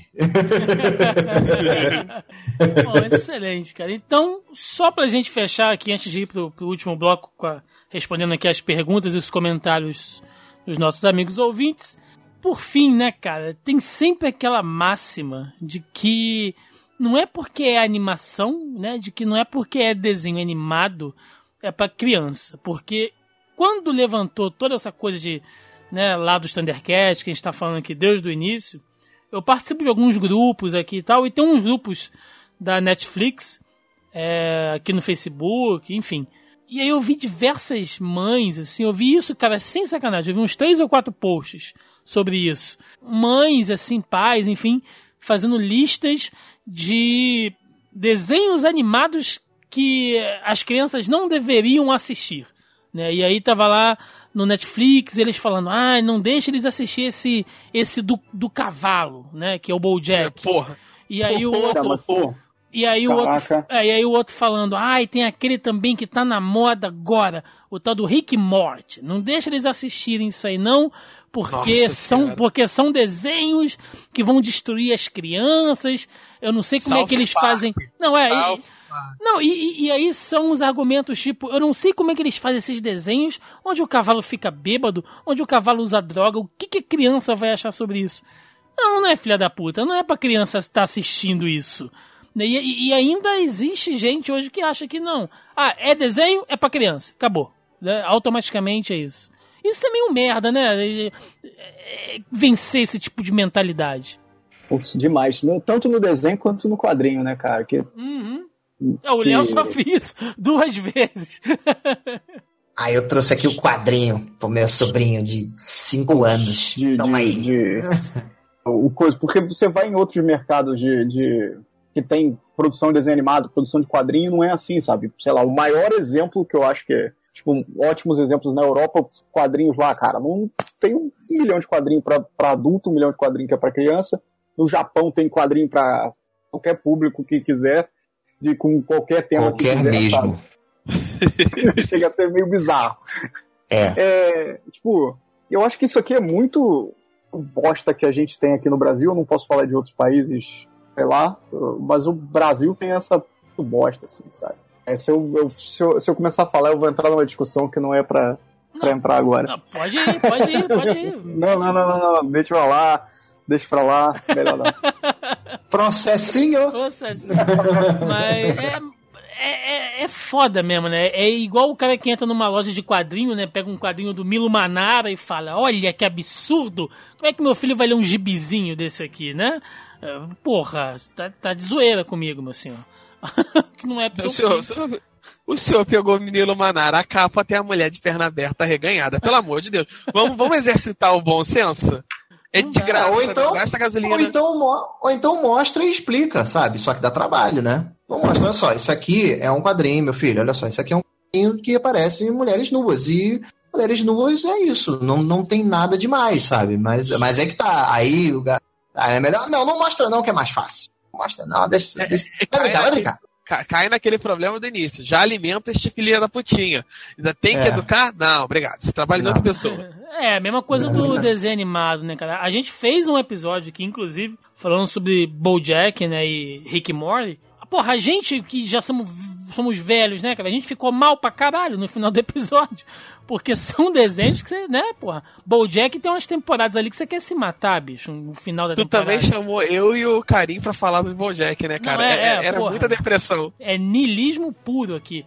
Mas. é, Agora, Thiago, um negócio que, que, que- eu queria falar de, né, dessa galera que tá reclamando do, do favor. Thundercat, né? Que é o, que é o cerne aqui da questão.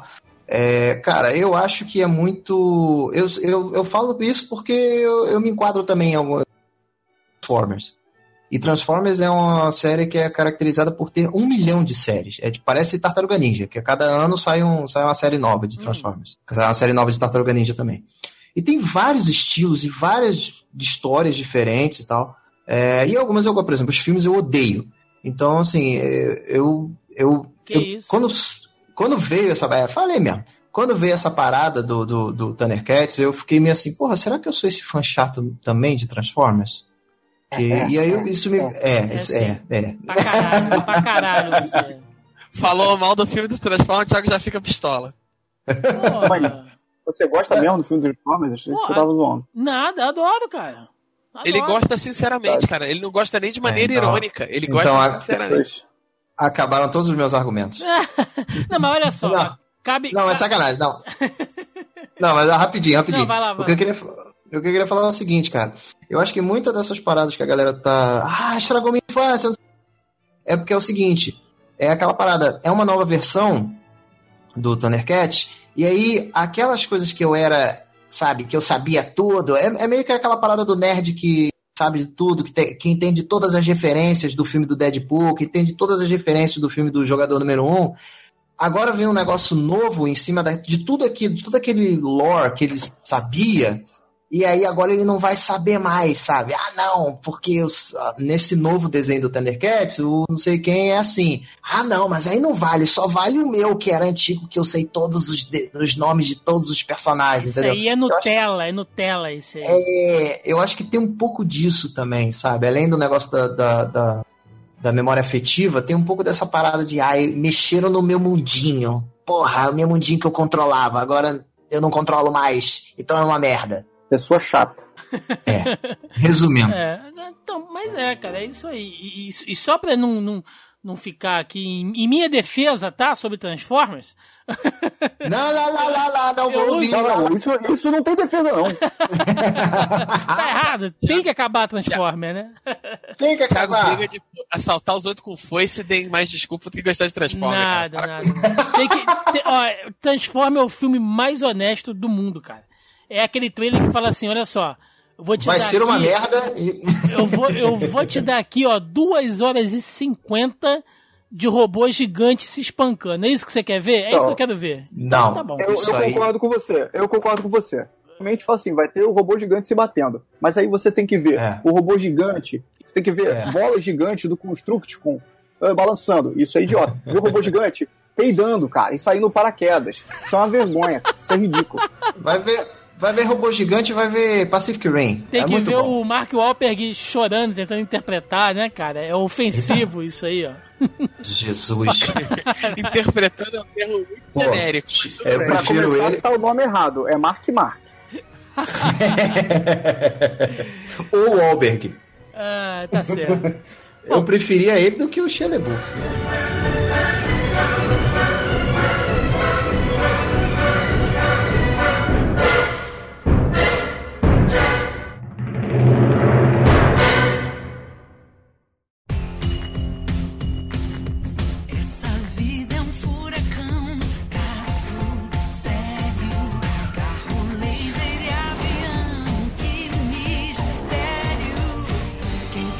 História e leva glória,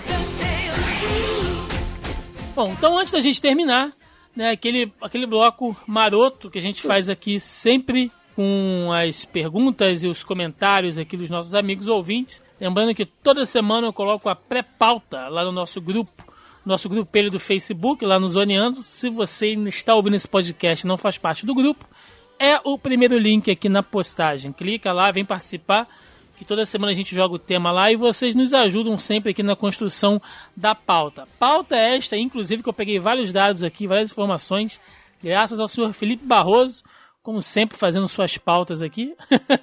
Deixando um agradecimento aqui para o Felipe. E trocadilhos escrotos. É, Felipe é responsável por boas pautas e, trocali, e, e trocadalhos medonhos, né? Mas aí eu também não posso falar muita coisa. Vamos lá, Esse gente. quer falar o teto de vidro aí pra falar dos outros. A Amanda falou aqui, né, que ela, que ela acha a Hora de Aventura bizonho, né? Talvez a Amanda entre nessa coisa que a gente falou de que é a percepção do adulto, né, cara? Não, não, não, não, não tem como, é, às vezes, a gente é, ter a mesma percepção da, da criança, mas aí também é questão de gosto também, é, aí é de cada um. O Davi Paiva falou o seguinte: com o advento da internet, o povo mal vê desenhos. Quando vê, são em sua maioria muito crianças e não possuem base de avaliação. Nós adultos que crescemos vendo desenhos só gostamos do que gostamos pela nostalgia, falta de base de avaliação ou porque não tínhamos muitas opções. Em suma, não adianta usar critérios dos anos 80 para avaliar desenhos dos anos do- dois- 2010 em diante. Os tempos mudaram, a sociedade mudou e as crianças não são como éramos. Eu acho que é exatamente isso que a gente né, falou sobre os Thundercats, mas aí eu até faço aqui um pequeno adendo, porque eu, eu acho sim, cara, que tem desenhos que funcionam por geração, né? Looney Tunes mesmo, se você não pegar os muito bizarros, pra mim funciona pra qualquer época, cara. Vocês acham que é realmente isso? Tem, tem, tem desenho que não adianta, não dá pra você fazer uma base de avaliação de, de uma década pra outra? Cara, eu acho tem- que tem fases e modas aí, né, cara? Que, que as pessoas com a época, assim. É, eu também acho, cara. É, Tem coisa que funcionava nos anos, nos anos 80 que, que hoje não funciona mais, sabe? Não, não é mais. A, a gente não tem mais aquela pegada, sabe, Rambo e todos os G.I. Joe, sabe? As crianças de hoje em dia, os jovens de hoje, não, não consomem isso, sabe? Porque não mudou, é outra parada, sabe? É outra cabeça, é outra criação. As, os, os, a- as crianças que consumiam isso, hoje são os pais que estão criando os filhos. E aí é outra, outra mentalidade, porque eles cresceram com outra coisa, entendeu? Pô, cresceram com, sei lá, com guerra pra caralho. Não que hoje não tenha, né? Mas é, a gente tinha aquela parada de guerra do Golfo e toda hora isso no, no, no, no- Hoje tem, mas assim, mas é mais distante, sabe? Então, assim, é, e, e- e todo o lance da Guerra Fria também, né? Então, a cada momento ficava assim, caralho, vai, vai estourar a bomba. Então, assim, era guerra, porra, direto na nossa cara, assim. E aí, porra, isso refletia no, no- na sociedade, refletia nos brinquedos. Hoje é outra parada, entendeu? E cada, cada parte do, do, do- cada época vai ter a sua, a sua referência, sacou? Francisco Ramos, nosso amigo Chico, pergunta aqui, ó. Vocês se acham com a propriedade de julgar se é bom ou ruim um produto que não é feito para, para vocês? Isso é só uma pergunta provocativa, sem perder a amizade. Mas eu acho que é bem isso. É melhor, é melhor julgar do que ser julgado. Sempre, né? A gente tem um podcast de, de mais de 100 episódios baseado único e exclusivamente em caga regra e falar merda, cara. Eu vou jogar o que eu quiser. Eu, eu trouxe hoje especialistas aqui pra cagar regra com propriedade. Então eu tô tirando o meu da de reta. Ultra. Lei de Ultra, você pode falar tudo, só não fala merda. Mas, mas eu acho interessante isso que o, que o Chico falou, porque a galera tem que polarizar, né, cara? Internet hoje, ou tudo é uma merda, ou tudo é mito, né? Tudo é top, ou lixo. Você não tem mais ali o meio tempo, você não tem mais a notinha pra passar de ano, né? Você deu nota 8,5 pra um filme, você falou que o filme é um lixo, né? Tem que tacar fogo. Você você não tem mais um equilíbrio ali. Eu acho que muita gente, por exemplo, o cara não sabe nada de animação, porra, trabalha, sei lá, com outras paradas, assistiu o desenho lá na época dele. Eu acho que ele pode ter opinião sim. Ah, eu não gostei desse Thundercat novo, né? Vamos usar o, o, o case recente. Eu não gostei. Que nem estreou ainda. É, que nem estreou ainda. Ah, mas a princípio eu não gostei porque eu achei que a arte não tem nada a ver. Ah, beleza, o cara tem a lembrança, né, lá dos Thundercats clássicos, né, aquela coisa mais, bem mais antropomórfica ali e tal. Ok, sabe, é, é, é uma opinião válida. O cara não gostou por um senso é, crítico de, de, de design artístico. gosto é gosto, né? Agora, o cara chegar e falar que objetivamente é uma merda, né? Tipo assim, ah, esse desenho é uma merda, isso vai acabar com a infância e tal. Aí, Chico, eu acho que já não é julgamento. Entendeu? Aí você já parte já até pela ignorância, né? Preconceito. Que o cara, primeiro, ele não viu, né? E segundo, mesmo que ele tenha visto, ele tem que entender que não é porque não é pra ele que necessariamente é uma merda. Pode funcionar para outras crianças ou para outras pessoas. Falta um pouquinho desse equilíbrio aí, desse meio termo. É, assim, ele tem todo o direito. A gente tem, ou qualquer público, tem todo o direito de não gostar, de achar ruim, de, independente de, de, de ter propriedade técnica, né, para poder avaliar, para julgar, ele tem todo o direito de achar uma merda se quiser. Só que, cara, e daí? Sabe, você adulto não é o público-alvo, você achar uma merda não vai mudar.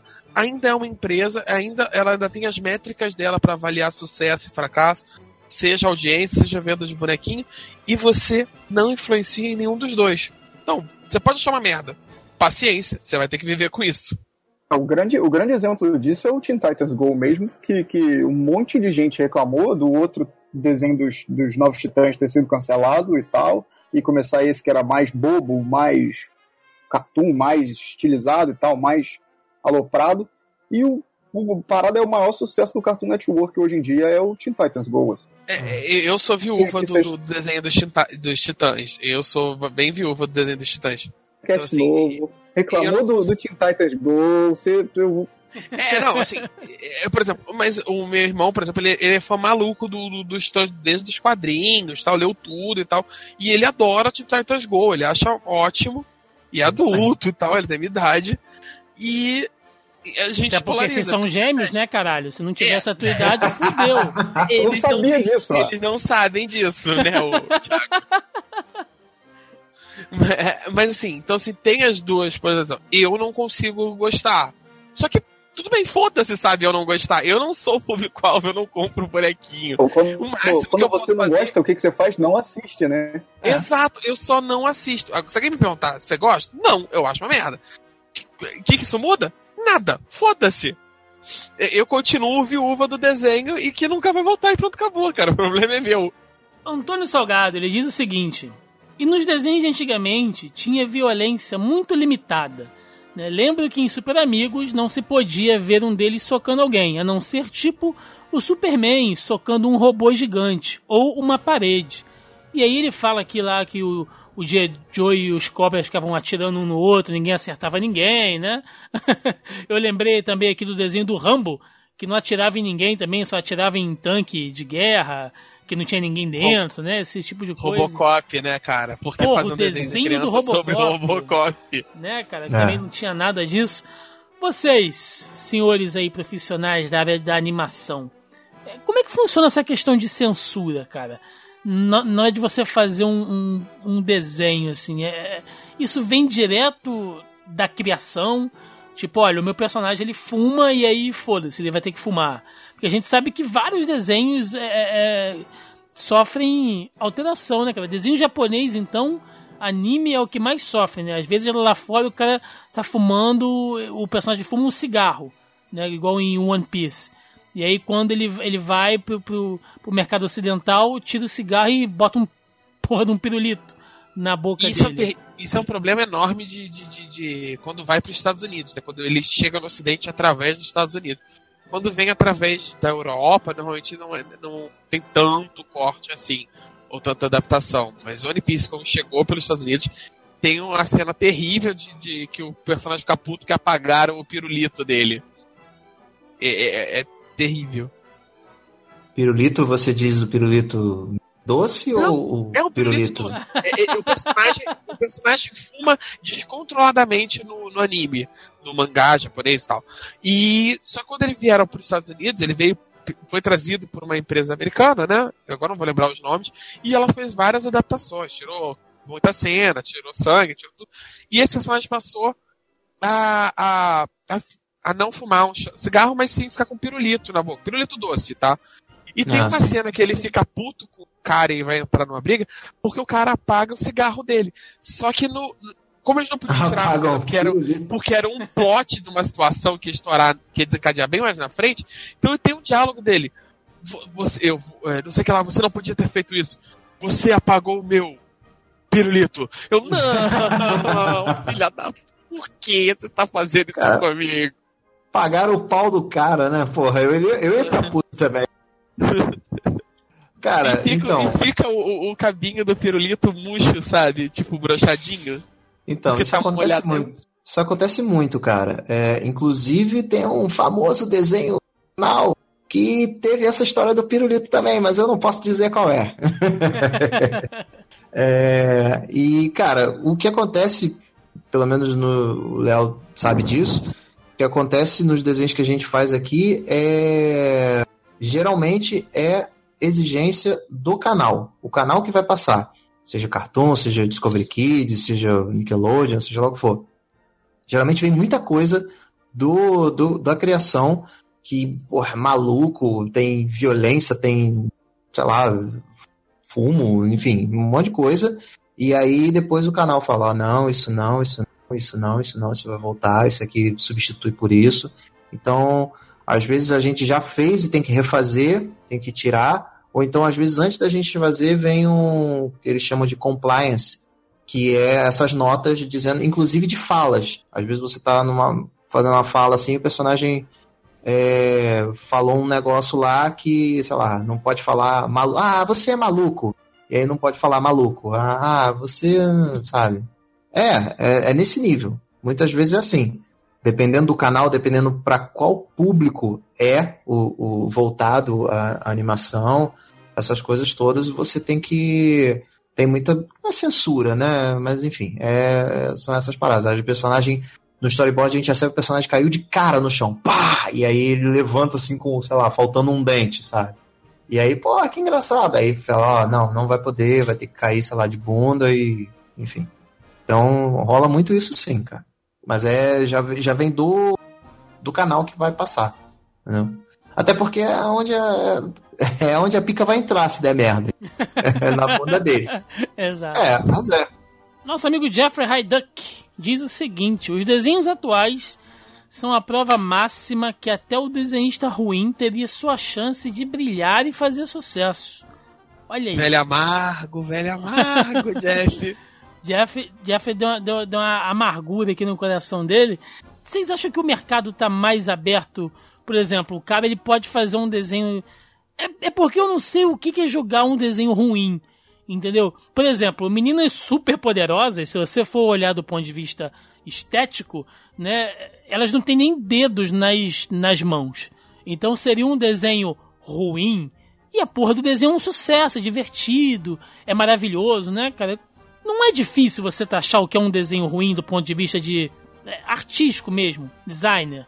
Né? Ah, esse desenho é ruim, é, é um desenho do Rob Liefeld, né? O olho tá torto, o pé tá torto e tal, mas Não tem pé, né? Tá, os pés estão escondidos atrás da mesa. é, pois é, mas no desenho animado tudo isso é meio que permitido, né? Ou vocês acham que não? É, eu peguei a pergunta no meio aí, mas eu, eu, eu acho que a ver o, o, o exemplo que você citou da menina superpoderosa é uma escolha de, de, de, de estilo do, do, do, do design do, de personagens. Então não é mal e não sabe desenhar à mão, sacou? É uma escolha. O feio aqui é subjetivo, né? É, então, é feio, feio e bonito realmente é subjetivo, depende do gosto de cada um, né? É, ele é simples. Então, é, é é uma escolha estética do, do, do menino superpoderoso, o exemplo que você deu, é fazer exatamente o que o Zé falou, mais simples, para animar, sei lá, porque ficar fazendo um monte de dedo é um saco para animar. E aí você decide se você gosta ou não, sabe? Porque eu adoro Flapjack e todo mundo lá é horroroso, sabe? Caralho, adoro Flapjack. Adoro, adoro, adoro. Caralho. Aí, ó, um desenho que teve poucos, poucos episódios, sabe? Porra, foda. Não consigo gostar de Flapjack. Não consigo. Caralho, era maravilhoso, maravilhoso. Por que, que eu aceitei participar desse podcast? Tira esse cara, quem chamou esse cara? Não, é, é, tá mas fazendo esse eu, entendo, esse eu entendo que a culpa é minha. É, Esse eu entendo que a culpa é minha.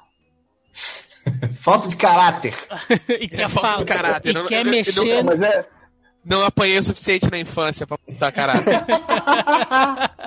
Mas voltando, é- é- eu acho que, que a questão de achar feio bonito, gostar ou não gostar, é muito realmente subjetivo, que cada um tem cresceu, se formou com referências que acha bonito, que acha feio.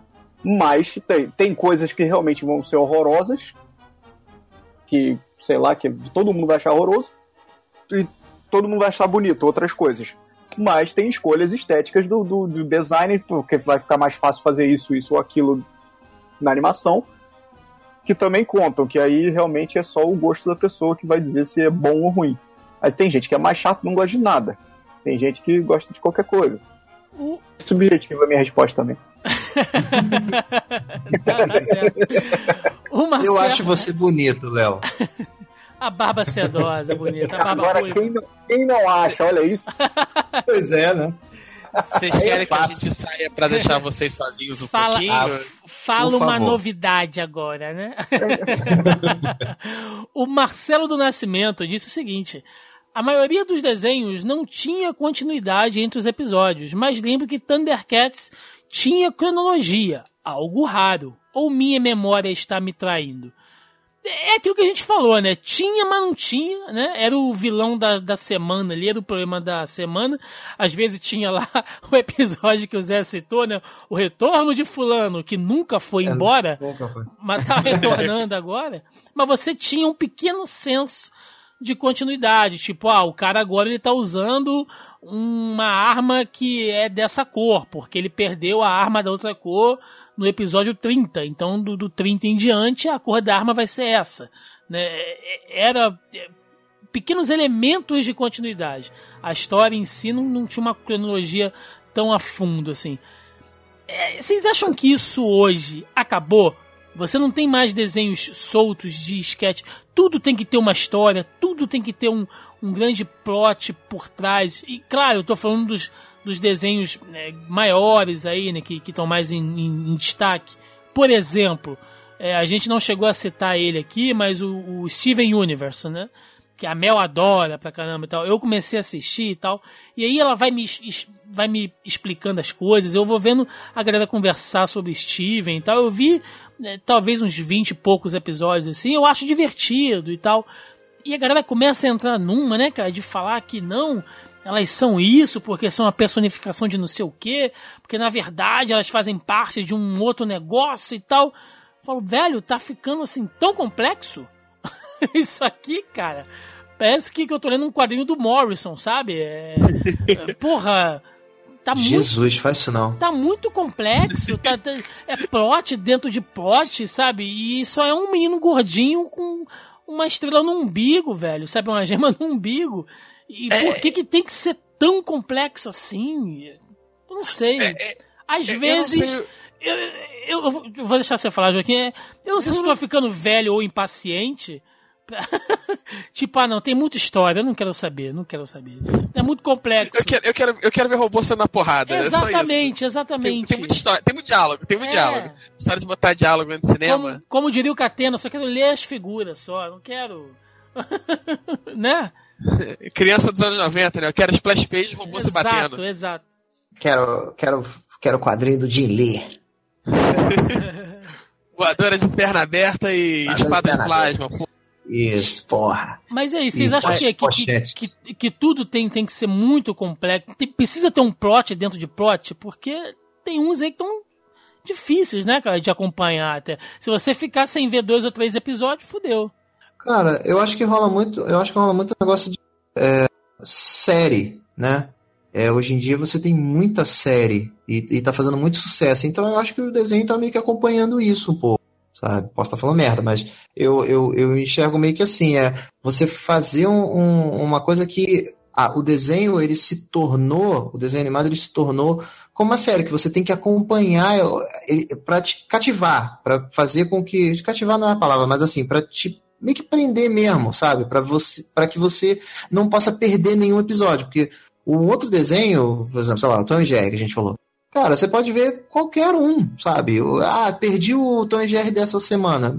Foda-se. Tipo, vai passar se, semana que se passar uma vez por semana. Semana que vem você vai ver um outro que, beleza, vai ser em outro lugar, uma outra situação, sabe?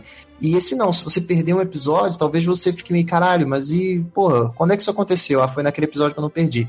Então isso faz com que você meio que fidelize o, o- o espectador, sabe? Faça com que ele tenha que ver porque senão ele vai perder a história, sabe? Então é, eu acho que é, que é uma forma do, do- da parada ficar meio assim, sabe? De você ter que.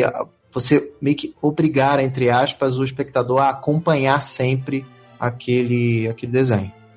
Eu, eu, É. acho, eu acho mais interessante isso, que, que a história evoluir, o personagem evoluir, porque, cara, sei lá, mas eu acho isso mais interessante hoje, que vai, sou adulto, não sei, porque quando você é criança você quer ver repetição, então os desenhos mais para criança mais nova, ela sempre volta pro, pro status quo inicial, né? Às vezes tem uma mudançazinha ou outra, mas é sempre a mesma coisa, sabe? Ele vai, tem uma, faz uma parada, tem um problema, sei lá o que, que é, e volta pro que ele era no início. Mais interessante quando o personagem vai passando de, de fase, vamos lá, ele vai evoluindo e a história vai evoluindo. Eu acho que, que isso ajuda mais a aprender o, o espectador, que é não adulto, mas mais velho, do que o, o- o desenho que sempre roda pro mesmo lugar. Termina na risadinha, né? É, sabe? Sempre volta Termina todo mundo rindo. Então, é, é, é, eu acho que isso ajuda muito mais. Por exemplo, quando eu era criança, os desenhos japoneses que passavam, que voltavam pro. A história continuava. E pra mim era tipo, pô, o que que tá acontecendo? Até porque eu não podia ver desenho todo dia porque eu estudava, né?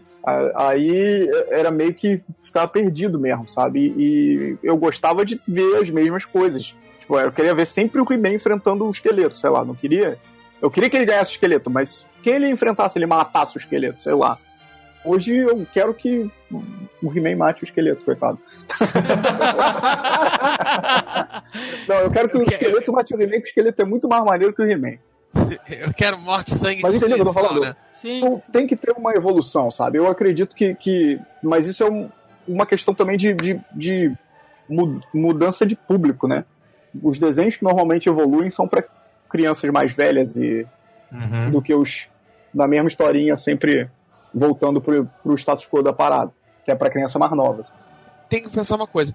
Houve um amadurecimento de como é visto o mercado. Eu acho que tem uma diferença de como é encarado o público hoje, até pela evolução natural da, da própria mídia. Ela, começa, ela começou a surgir há três décadas, a mídia voltada para criança, e ela vai se esbarrando e, e se reinventando, se direcionando tudo mais. Então acho que teve um certo amadurecimento de aceitar, de, de ter um público mais vasto no Ocidente, tal, de desenhos para mais de uma faixa etária, para criança, para adolescente, para adolescente um pouco mais velho. E, e por isso você tem algumas diferenciações. E eu acho que essa questão da serialização do desenho, com continuidade, com uma história intrincada, com trama e reviravolta, tem também a ver com a maior diversidade, principalmente fora do Brasil, a maior diversidade de acesso à mídia. Você não tem mais dois canais ou a própria TV fechada, né, a TV a cabo, ela já é muito mais difundida do que era no- nos próprios anos 90, que não é tanto tempo atrás assim. Você também hoje em dia tem internet, eh, os canais, os canais por internet, Netflix e tal. Você está disputando ali com a pessoa que pode ver on demand, pode ver a hora que ela quer. Então você precisa fidelizar aquele público, precisa que ele volte, que ele fique preso. Senão ele vai abandonar e vai pra outra coisa, ele vai te esquecer. Se for sempre a mesma coisinha.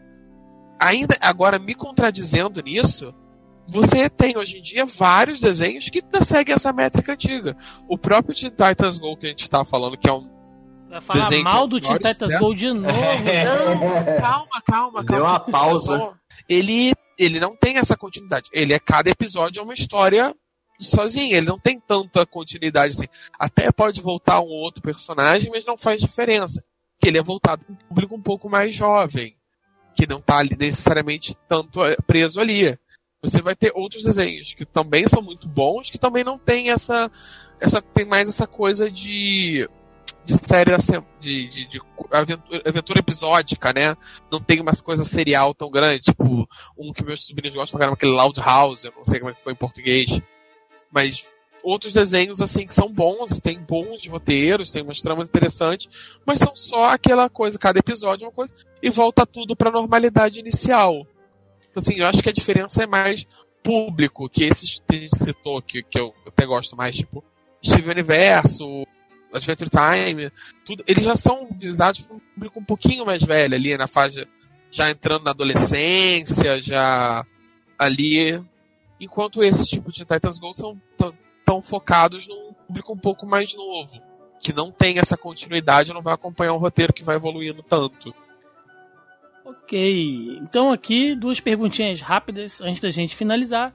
O Alan Michael Scott perguntou o seguinte: qual a cena mais absurda que vocês já viram num desenho infantil? E aí ele cita aqui até um caso de um personagem lá do Dragon Ball que ficou com a bunda de fora vários episódios, né? E dava vários focos em bunda e tal. Aí também a gente tem que falar do mercado japonês em si, que é bizarro pra cacete, né? E é outra coisa. Mas é, eu queria saber de, de vocês. O que, que vocês já viram? Tipo assim, você tá assistindo uma animação e vem aquela cena e você fala: Hum, acho que foram longe demais aqui. Ou vocês estão de boa com tudo? Alguma coisa surpreendeu vocês? Posso? É que agora eu não lembro de nada. É, eu, então, eu falei uma- de uma mais cedo, mas que é que eu falei do Adventure Time, quando tem uma piada que é- é- fica implícito de que a princesa Caroço é, pega o fim numa coisa à força e ele e, e a cena dá um corte, um tape, né? Ela, aparece ela indo pra cima dele e dá um tape e ele fica deitado na grama, olhando pra cima, tipo, se abraçando, sabe? Ele, ok, isso vai pra uma caixinha pro fundo da mente. Nunca mais pensar sobre isso. Caralho. Eu, cara, vocês acham que vocês foram um pouco longe demais na piada, sabe? É, o meu, o meu é da vaca e o frango. Hum, É, eles- os pais deles saem de casa e aí eles têm a po- oportunidade de sentar na cadeira do pai. A cadeira, que ninguém podia sentar. E eles sentam na cadeira, os dois ao mesmo tempo, e eles são sugados pela cadeira. E eles ficam dentro da cadeira. Os pais voltam. Ah, cadê a vaca? Cadê o frango? Ah, não sei. Ah, vamos sentar na cadeira, amor? Vamos. E aí a mãe senta e aí a bunda dela entra no bico do, do frango. E aí ela fala: Nossa, que cadeira máscula. E aí o pai senta em cima das tetas da vaca. E aí começa a sair leite. E aí a vaca. Aí eles falam: Nossa, a cadeira está dando leite. Não precisamos mais da vaca. Cara, caralho! e aí todo mundo começa a rir e o desenho, o episódio acaba. Caralho! Caralho, Meu Deus, é uma é muito bizarro. É, é- é- tem um incesto implícito. Ah, meu Deus do céu, tem muita coisa errada acontecendo. muito errado. Ah, deixar o Léo pensar mais um pouquinho aí se ele lembra de alguma coisa. Cara, Caraca, eu eu. não lembro de nada. Nada. a essa hora eu não lembro de mais porra nenhuma. Cara, eu- o que eu posso dizer é o seguinte: eu. Lógico, né? Que. De novo, vou voltar aqui no Bojack. Que não é comparação pra porra nenhuma, mas quando me indicaram. Né, que, que ninguém me explicou direito o que era. A partir daquele episódio que eles estão usando muita droga, né? Que tá o Bojack, a. a, a ah, esqueci o nome dela agora. Me ajuda aí, a Sarah Lynn e o, Nossa. e o outro lá. Que eles estão usando droga alucinadamente, que é o episódio deles só se drogando, tentando escrever o roteiro do filme do Bojack. Eu falei, beleza, estou preparado para tudo que vier daqui pra frente. E o episódio do Rick Morty, cara, que eu, que eu também passei a entender qual era a pegada do, do desenho, que é o episódio que acontece um apocalipse zumbi lá, né, que, que vai tudo ficando fudido, eles vão tentando resolver as coisas e vai tudo ficando cada vez mais, mais e mais fudido, que o, o Rick pega o Morty e fala assim, cara, vamos pra outra linha do tempo, a gente mata, né, as nossas sósias que tem lá e passa a viver lá. E ele, porra, mas não, é a gente vai deixar esse o nosso mundo pra trás? E aí o Rick fala, bicho, você tem que entender que tem coisas que já eram. Não tem mais jeito. A gente não tem mais como resolver isso aqui. E a primeira vez que eu vejo os heróis, né, entre aspas, né, os protagonistas, desistirem em uma animação. Tipo, ah, foda-se, vamos fazer outra coisa aqui. E eles matam as versões deles lá, enterram no quintal, tomam o lugar delas e passam a viver de boa. Eu falo, cara, eu tô muito chocado com essa reviravolta aqui, né? Mas no geral é isso. Bom, pra gente encerrar, o John Lennon ele fala aqui que ele achou muito bonito os traços daqueles Thundercats de 2011, né? Que pena que não vingou o desenho e tal. Eu também adorei o desenho, mas eu, nem acho que, foi, que, é de, que é de 2011 não, John Lennon. Acho que ele é mais recentezinho. Ele é 2011. 2011 ou 2012, uma coisa assim. É. Acho que o, o, plo- o piloto acho que saiu em 2011, aí o desenho mesmo começou a ser passado em 2012. Já tem isso tudo? Nossa, eu vi, cara, todos os episódios, adorei a A série. gente tá velho, Thiago. Tá, Acabou, estamos, estamos cara. ficando velho, Magneto. Cara, adorei. E aí eu pergunto pra vocês, pra gente fechar. O que que prende vocês numa animação? E que ela precisa ter pra você falar assim, cara, vou, vou dar uma chance pra isso aqui. Assisti um ou dois episódios, falei, gostei, vou assistir. Cara, como qualquer outra coisa, tem que ser divertido. Só isso, entendeu? Se for. eh, Pode ser uma animação merda, tipo South Park, sabe? Que, porra, animação ali é foda, né? Inclusive virou até bordão quando a gente vai falar, ah, pô, tem que fazer animação pobre aqui. Tem que fazer... Ah, só se for South Park, né? Porque é bem, bem limitado, né? É, mas, porra, os roteiros são sensacionais. Então, assim, se o roteiro for bom, se for divertido, tá valendo, entendeu? Então, pra mim, é, isso. Se for, se for divertido, tá, tá bom. Eu gosto quando acontece umas paradas que, sei lá, mais perfeito pra mim, ou apenas um show, Hum, que é o que eu mais gosto hoje em dia, assim. Tô entretido lá com os caras querendo vagabundear em vez de trabalhar, manha de, de falar com a, a menina lá, e depois que ela vai embora com a CJ, que é a outra menina que ele é afim, ele fica lá cheio de vergonha, cheio de, de. Eu fico tão entretido com essas normais de jovens adultos que eu esqueço que de repente vai acontecer uma parada fantástica no meio do desenho, assim, e eu fico, sei lá, eu gosto quando desenho me surpreende de algum jeito, assim, sabe? Assim, acontece uma parada inesperada. Isso acontece, e o Regular Show é o pior exemplo de todos, porque na verdade também. Porque é sempre assim e eu sempre esqueço porque eu fico entretido com a historinha. Você Então, tá, você tipo tá assim, envolvido com aquela pequena coisinha do cotidiano, né? Então, na verdade, na verdade, a minha resposta tá errada. O que me, o que me faz é a historinha. É a historinha, olha, eu sou maluco. É a historinha, cara, é uma historinha que, que, que, sei lá, se identifique com alguma coisa no desenho, sacou? E aí você, pô, maneiro. E de repente, pau, tapa na cara. Pronto, são as duas coisas combinadas.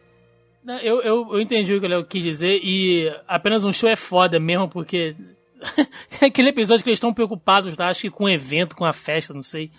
Que eles estão tentando fazer alguma coisa que é simples, assim. E aí eles arrumam uma merda que os anos 80 começa a ligar pra eles. E aí vai aparecendo um monte de troço no visual dos anos 80, cara.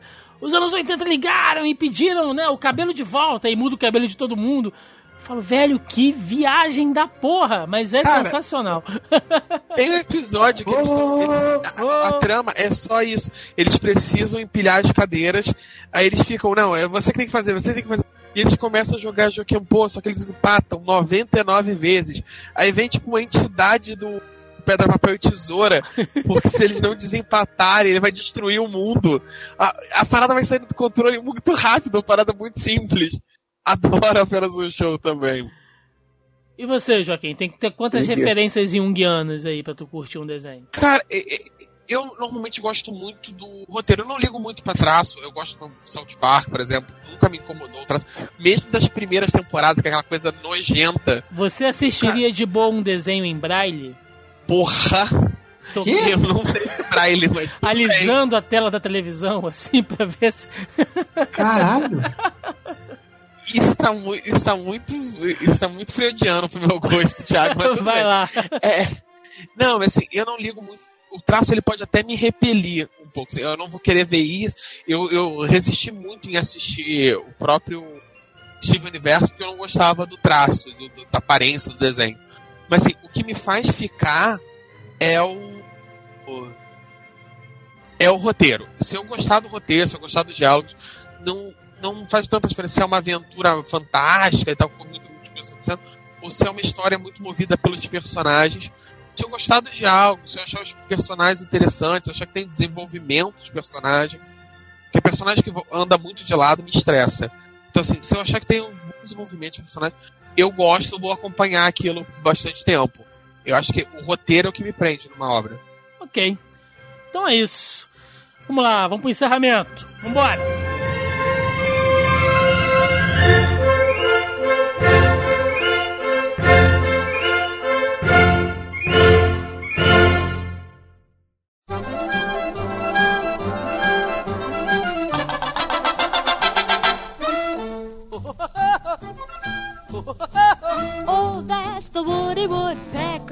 Chegamos ao final aqui de mais um Zoneando Podcast, onde fizemos este paralelo, né? Traçamos esta, esta rota entre coisas que funcionam, né? Coisas que não funcionam, as diferenças, os pontos fortes e pontos fracos, Rogerinho, entre desenhos antigos e desenhos atuais. Acho que a gente conseguiu abordar bastante coisa aqui. Pegamos alguns cases é, recentes, né? Comparamos aí com, com obras mais, mais clássicas. Acho que foi um papo bacana, a gente conseguiu abordar né, bastantes elementos aqui, desde concepção, é, criação, a, a parte artística, até de- desenvolvimento, roteiro, continuidade, enfim. Foi um papo bacana. Senhor Joaquim Ramos, recadinhos, tudo tranquilo hoje? Tô tranquilo. Ah, agora com essa, essa paralisação não é mais tranquilo impossível. Não tem nem gente na rua, então nem gente morrendo tem mais agora. Joaquim tá tranquilo, os- os doentes não estão conseguindo chegar no hospital, né? Tá tudo bem É. pra você. Pior que é verdade. Eu não tenho de trabalho nenhum porque nego não consegue chegar no hospital. O problema é de quem pegar os corpos pelo caminho. Agora é problema do coveiro, não é mais meu. Senhor Zé Fernandes, é bom tê-lo aqui novamente, queria chamar já há algum tempo. Estamos de MesaCast de volta aí, bombando! Muito bom. Sim. Oh, bom, que tomara. Deixou um monte, isso ó, deixou um monte de, de viúva aí, com certeza. Ah, é, esse MesaCast agora. Já falaram que essa maneira era antiga. Ah, é, é, esse, esse MesaCast é muito Nutella, né? É. Ah, eu gostava antes. Eu gostava quando era antes, o velho. É, você acha o MesaCast no Zona E, onde você também ouve o Zoneando e todos os outros podcasts dessa rede maravilhosa, desse site, esse portal maravilhoso de cultura nerd. É isso aí, vem com a gente nessa aventura maravilhosa. Não tô pagando um real pro Zé fazer essa, essa propaganda aí. Exatamente. E agradecendo a presença aqui. Muito obrigado, Léo Finock, por ter participado. O Léo, Léo tá acostumado, tá acostumado a gravar podcast de 4 horas e meia de duração, né? Isso foi tranquilo. É rápido. Onde Vai gra- até pra dormir. Aí ele falou, não, mas eu dormi mesmo, várias vezes. Onde Não, é que eu, eu, eu fico com vergonha de participar de, um- de uma parada nova. Eu sou tímido. Ah, que isso. E onde as Porra pessoas. nenhuma. onde as pessoas encontram seu trabalho, Léo? Quem quiser saber mais. Então, você pode ver as- os desenhozinhos que eu faço no Instagram lá, Léo Finock. Eu tenho um quadrinho, que eu, uma minissérie agora em quatro partes. A segunda parte vai sair agora no, no FIC, né? Festival Internacional de Quadrinhos, nesse final de semana, não sei quando o podcast vai no ar. Então, dia 3, dia 30 de maio, dia 3 de, de junho. E vai estar. a segunda parte tá- já. A primeira parte está à venda, a segunda parte vai estar à venda no futuro, assim que evento. No site da editora, que é balãoeditorial.com.br. E tipo do MDM também, mas acho que só, né? Então, Eu estava preparado para fazer propaganda minha. cadê o Máximos, né? Pra ser o coach de, de, de anúncio. de- exato. Está atrás de você. É. As piadinhas do MDM aí. Acredito que eu, que eu caí nessa. Mas é isso, gente. Então, todos os links aí, tanto lá do, do MesaCast, que a maioria das pessoas aqui que nos ouvem já, já toparam com o MesaCast aí no, no site, mas vai ter, vai ter link no post aí de qualquer maneira. É, vai ter link também aí pro Instagram lá do Léo, lá pro MDM, né? Todo mundo praticamente já conhece, página aí. Bota o link do quadrinho também para É. ganhar dinheiro. Sim, sim, link lá. Link, link pra vocês comprarem o quadrinho do Léo. Eu aí tenho aqui, já, já falei, tenho o Nem Morto aqui. Quero pegar lá o de culinária e o de viagem. Será que eu ainda consigo? O de culinária. Não, ó, o de culinária tá. Tava esgotada a primeira edição, agora vai sair a segunda edição, né? Então. Quem não pegou se fudeu. Tá saindo. Não, tá saindo a segunda edição. É tipo. Impressão. Então quem não pegou. Ah, É. tá, tá, tá, entendi. Não é a parte 2, né? Vai sair uma nova edição. Não, não, não. A segunda edição é. Eu não sei se estou falando certo. É assim, uma reimpressão, uma outra tiragem, nova tiragem. Quadrinho, porque tinha acabado, que a gente ganhou o prêmio e tal. Então aí tá fazendo saída assim. Carteirada, tem carteirada aí, não tem todo mundo dando carteirada? É, aí esgotou, não sei o quê. Aí agora tá saindo uma segunda, uma segunda tiragem. Aí todo quem não pegou, essa é a oportunidade. O guia de viagem ainda tem. Então, tá tudo lá no site da Balão, inclusive.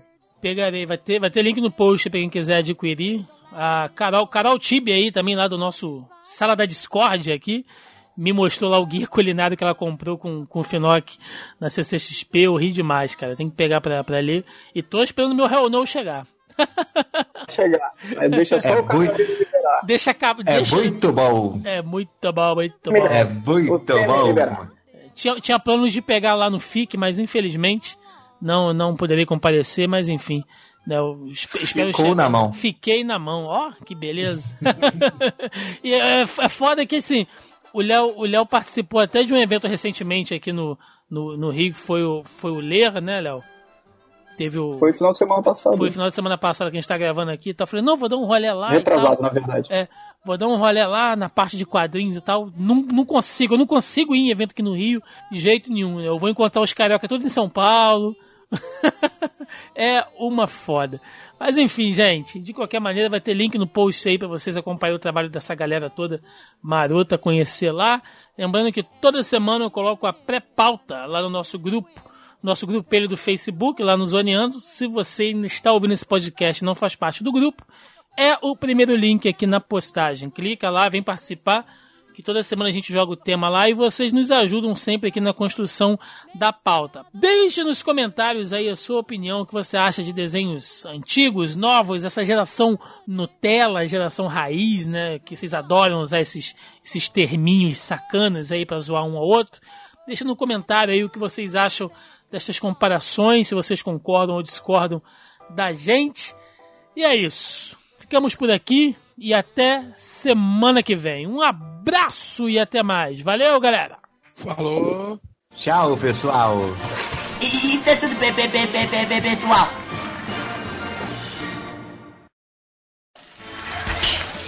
E ação! Isso é tudo, pessoal. E corta, gaguinho. Por acaso você esqueceu que tem que gaguejar? É só olhar o seu nome. Vamos fazer de novo então. Sim, é claro, esqueci de gaguejar. Vamos lá então. Certo. Silêncio no estúdio. Câmera, ação! Isso é tudo, pessoal. Puta que pariu, esqueci de novo a porta de gaguejar o caralho. Não se preocupe que na próxima eu acerto. Desculpa, pessoal. Sem problema, gaguinho. Trocar tela. Ação! Isso é tudo, pe- pe- pe- pe- pe- pessoal. Muito bem, gaguinho. Melhorou muito. Só ainda tem que trabalhar mais uma coisa. Tenta começar a gaguejar pelo começo. Pelo isso. O que, que você disse? Eu quero que você comece a gaguejar no começo, no isso. I- Isso é tudo, do, do- pe- pessoal? Perfeito, você pegou o jeito. Se, se, se você sabe tanto, vem pra cá fazer então. Não, não, não. A estrela aqui é você. Tá pronto, gaguinho? Uhum. Ação! Isso é tudo, pe- pe- pe- pe- pe- pe- pessoal. Fantástico, perfeito. Você é realmente muito bom, Eu gaguinho. ainda faço essa merda de graça.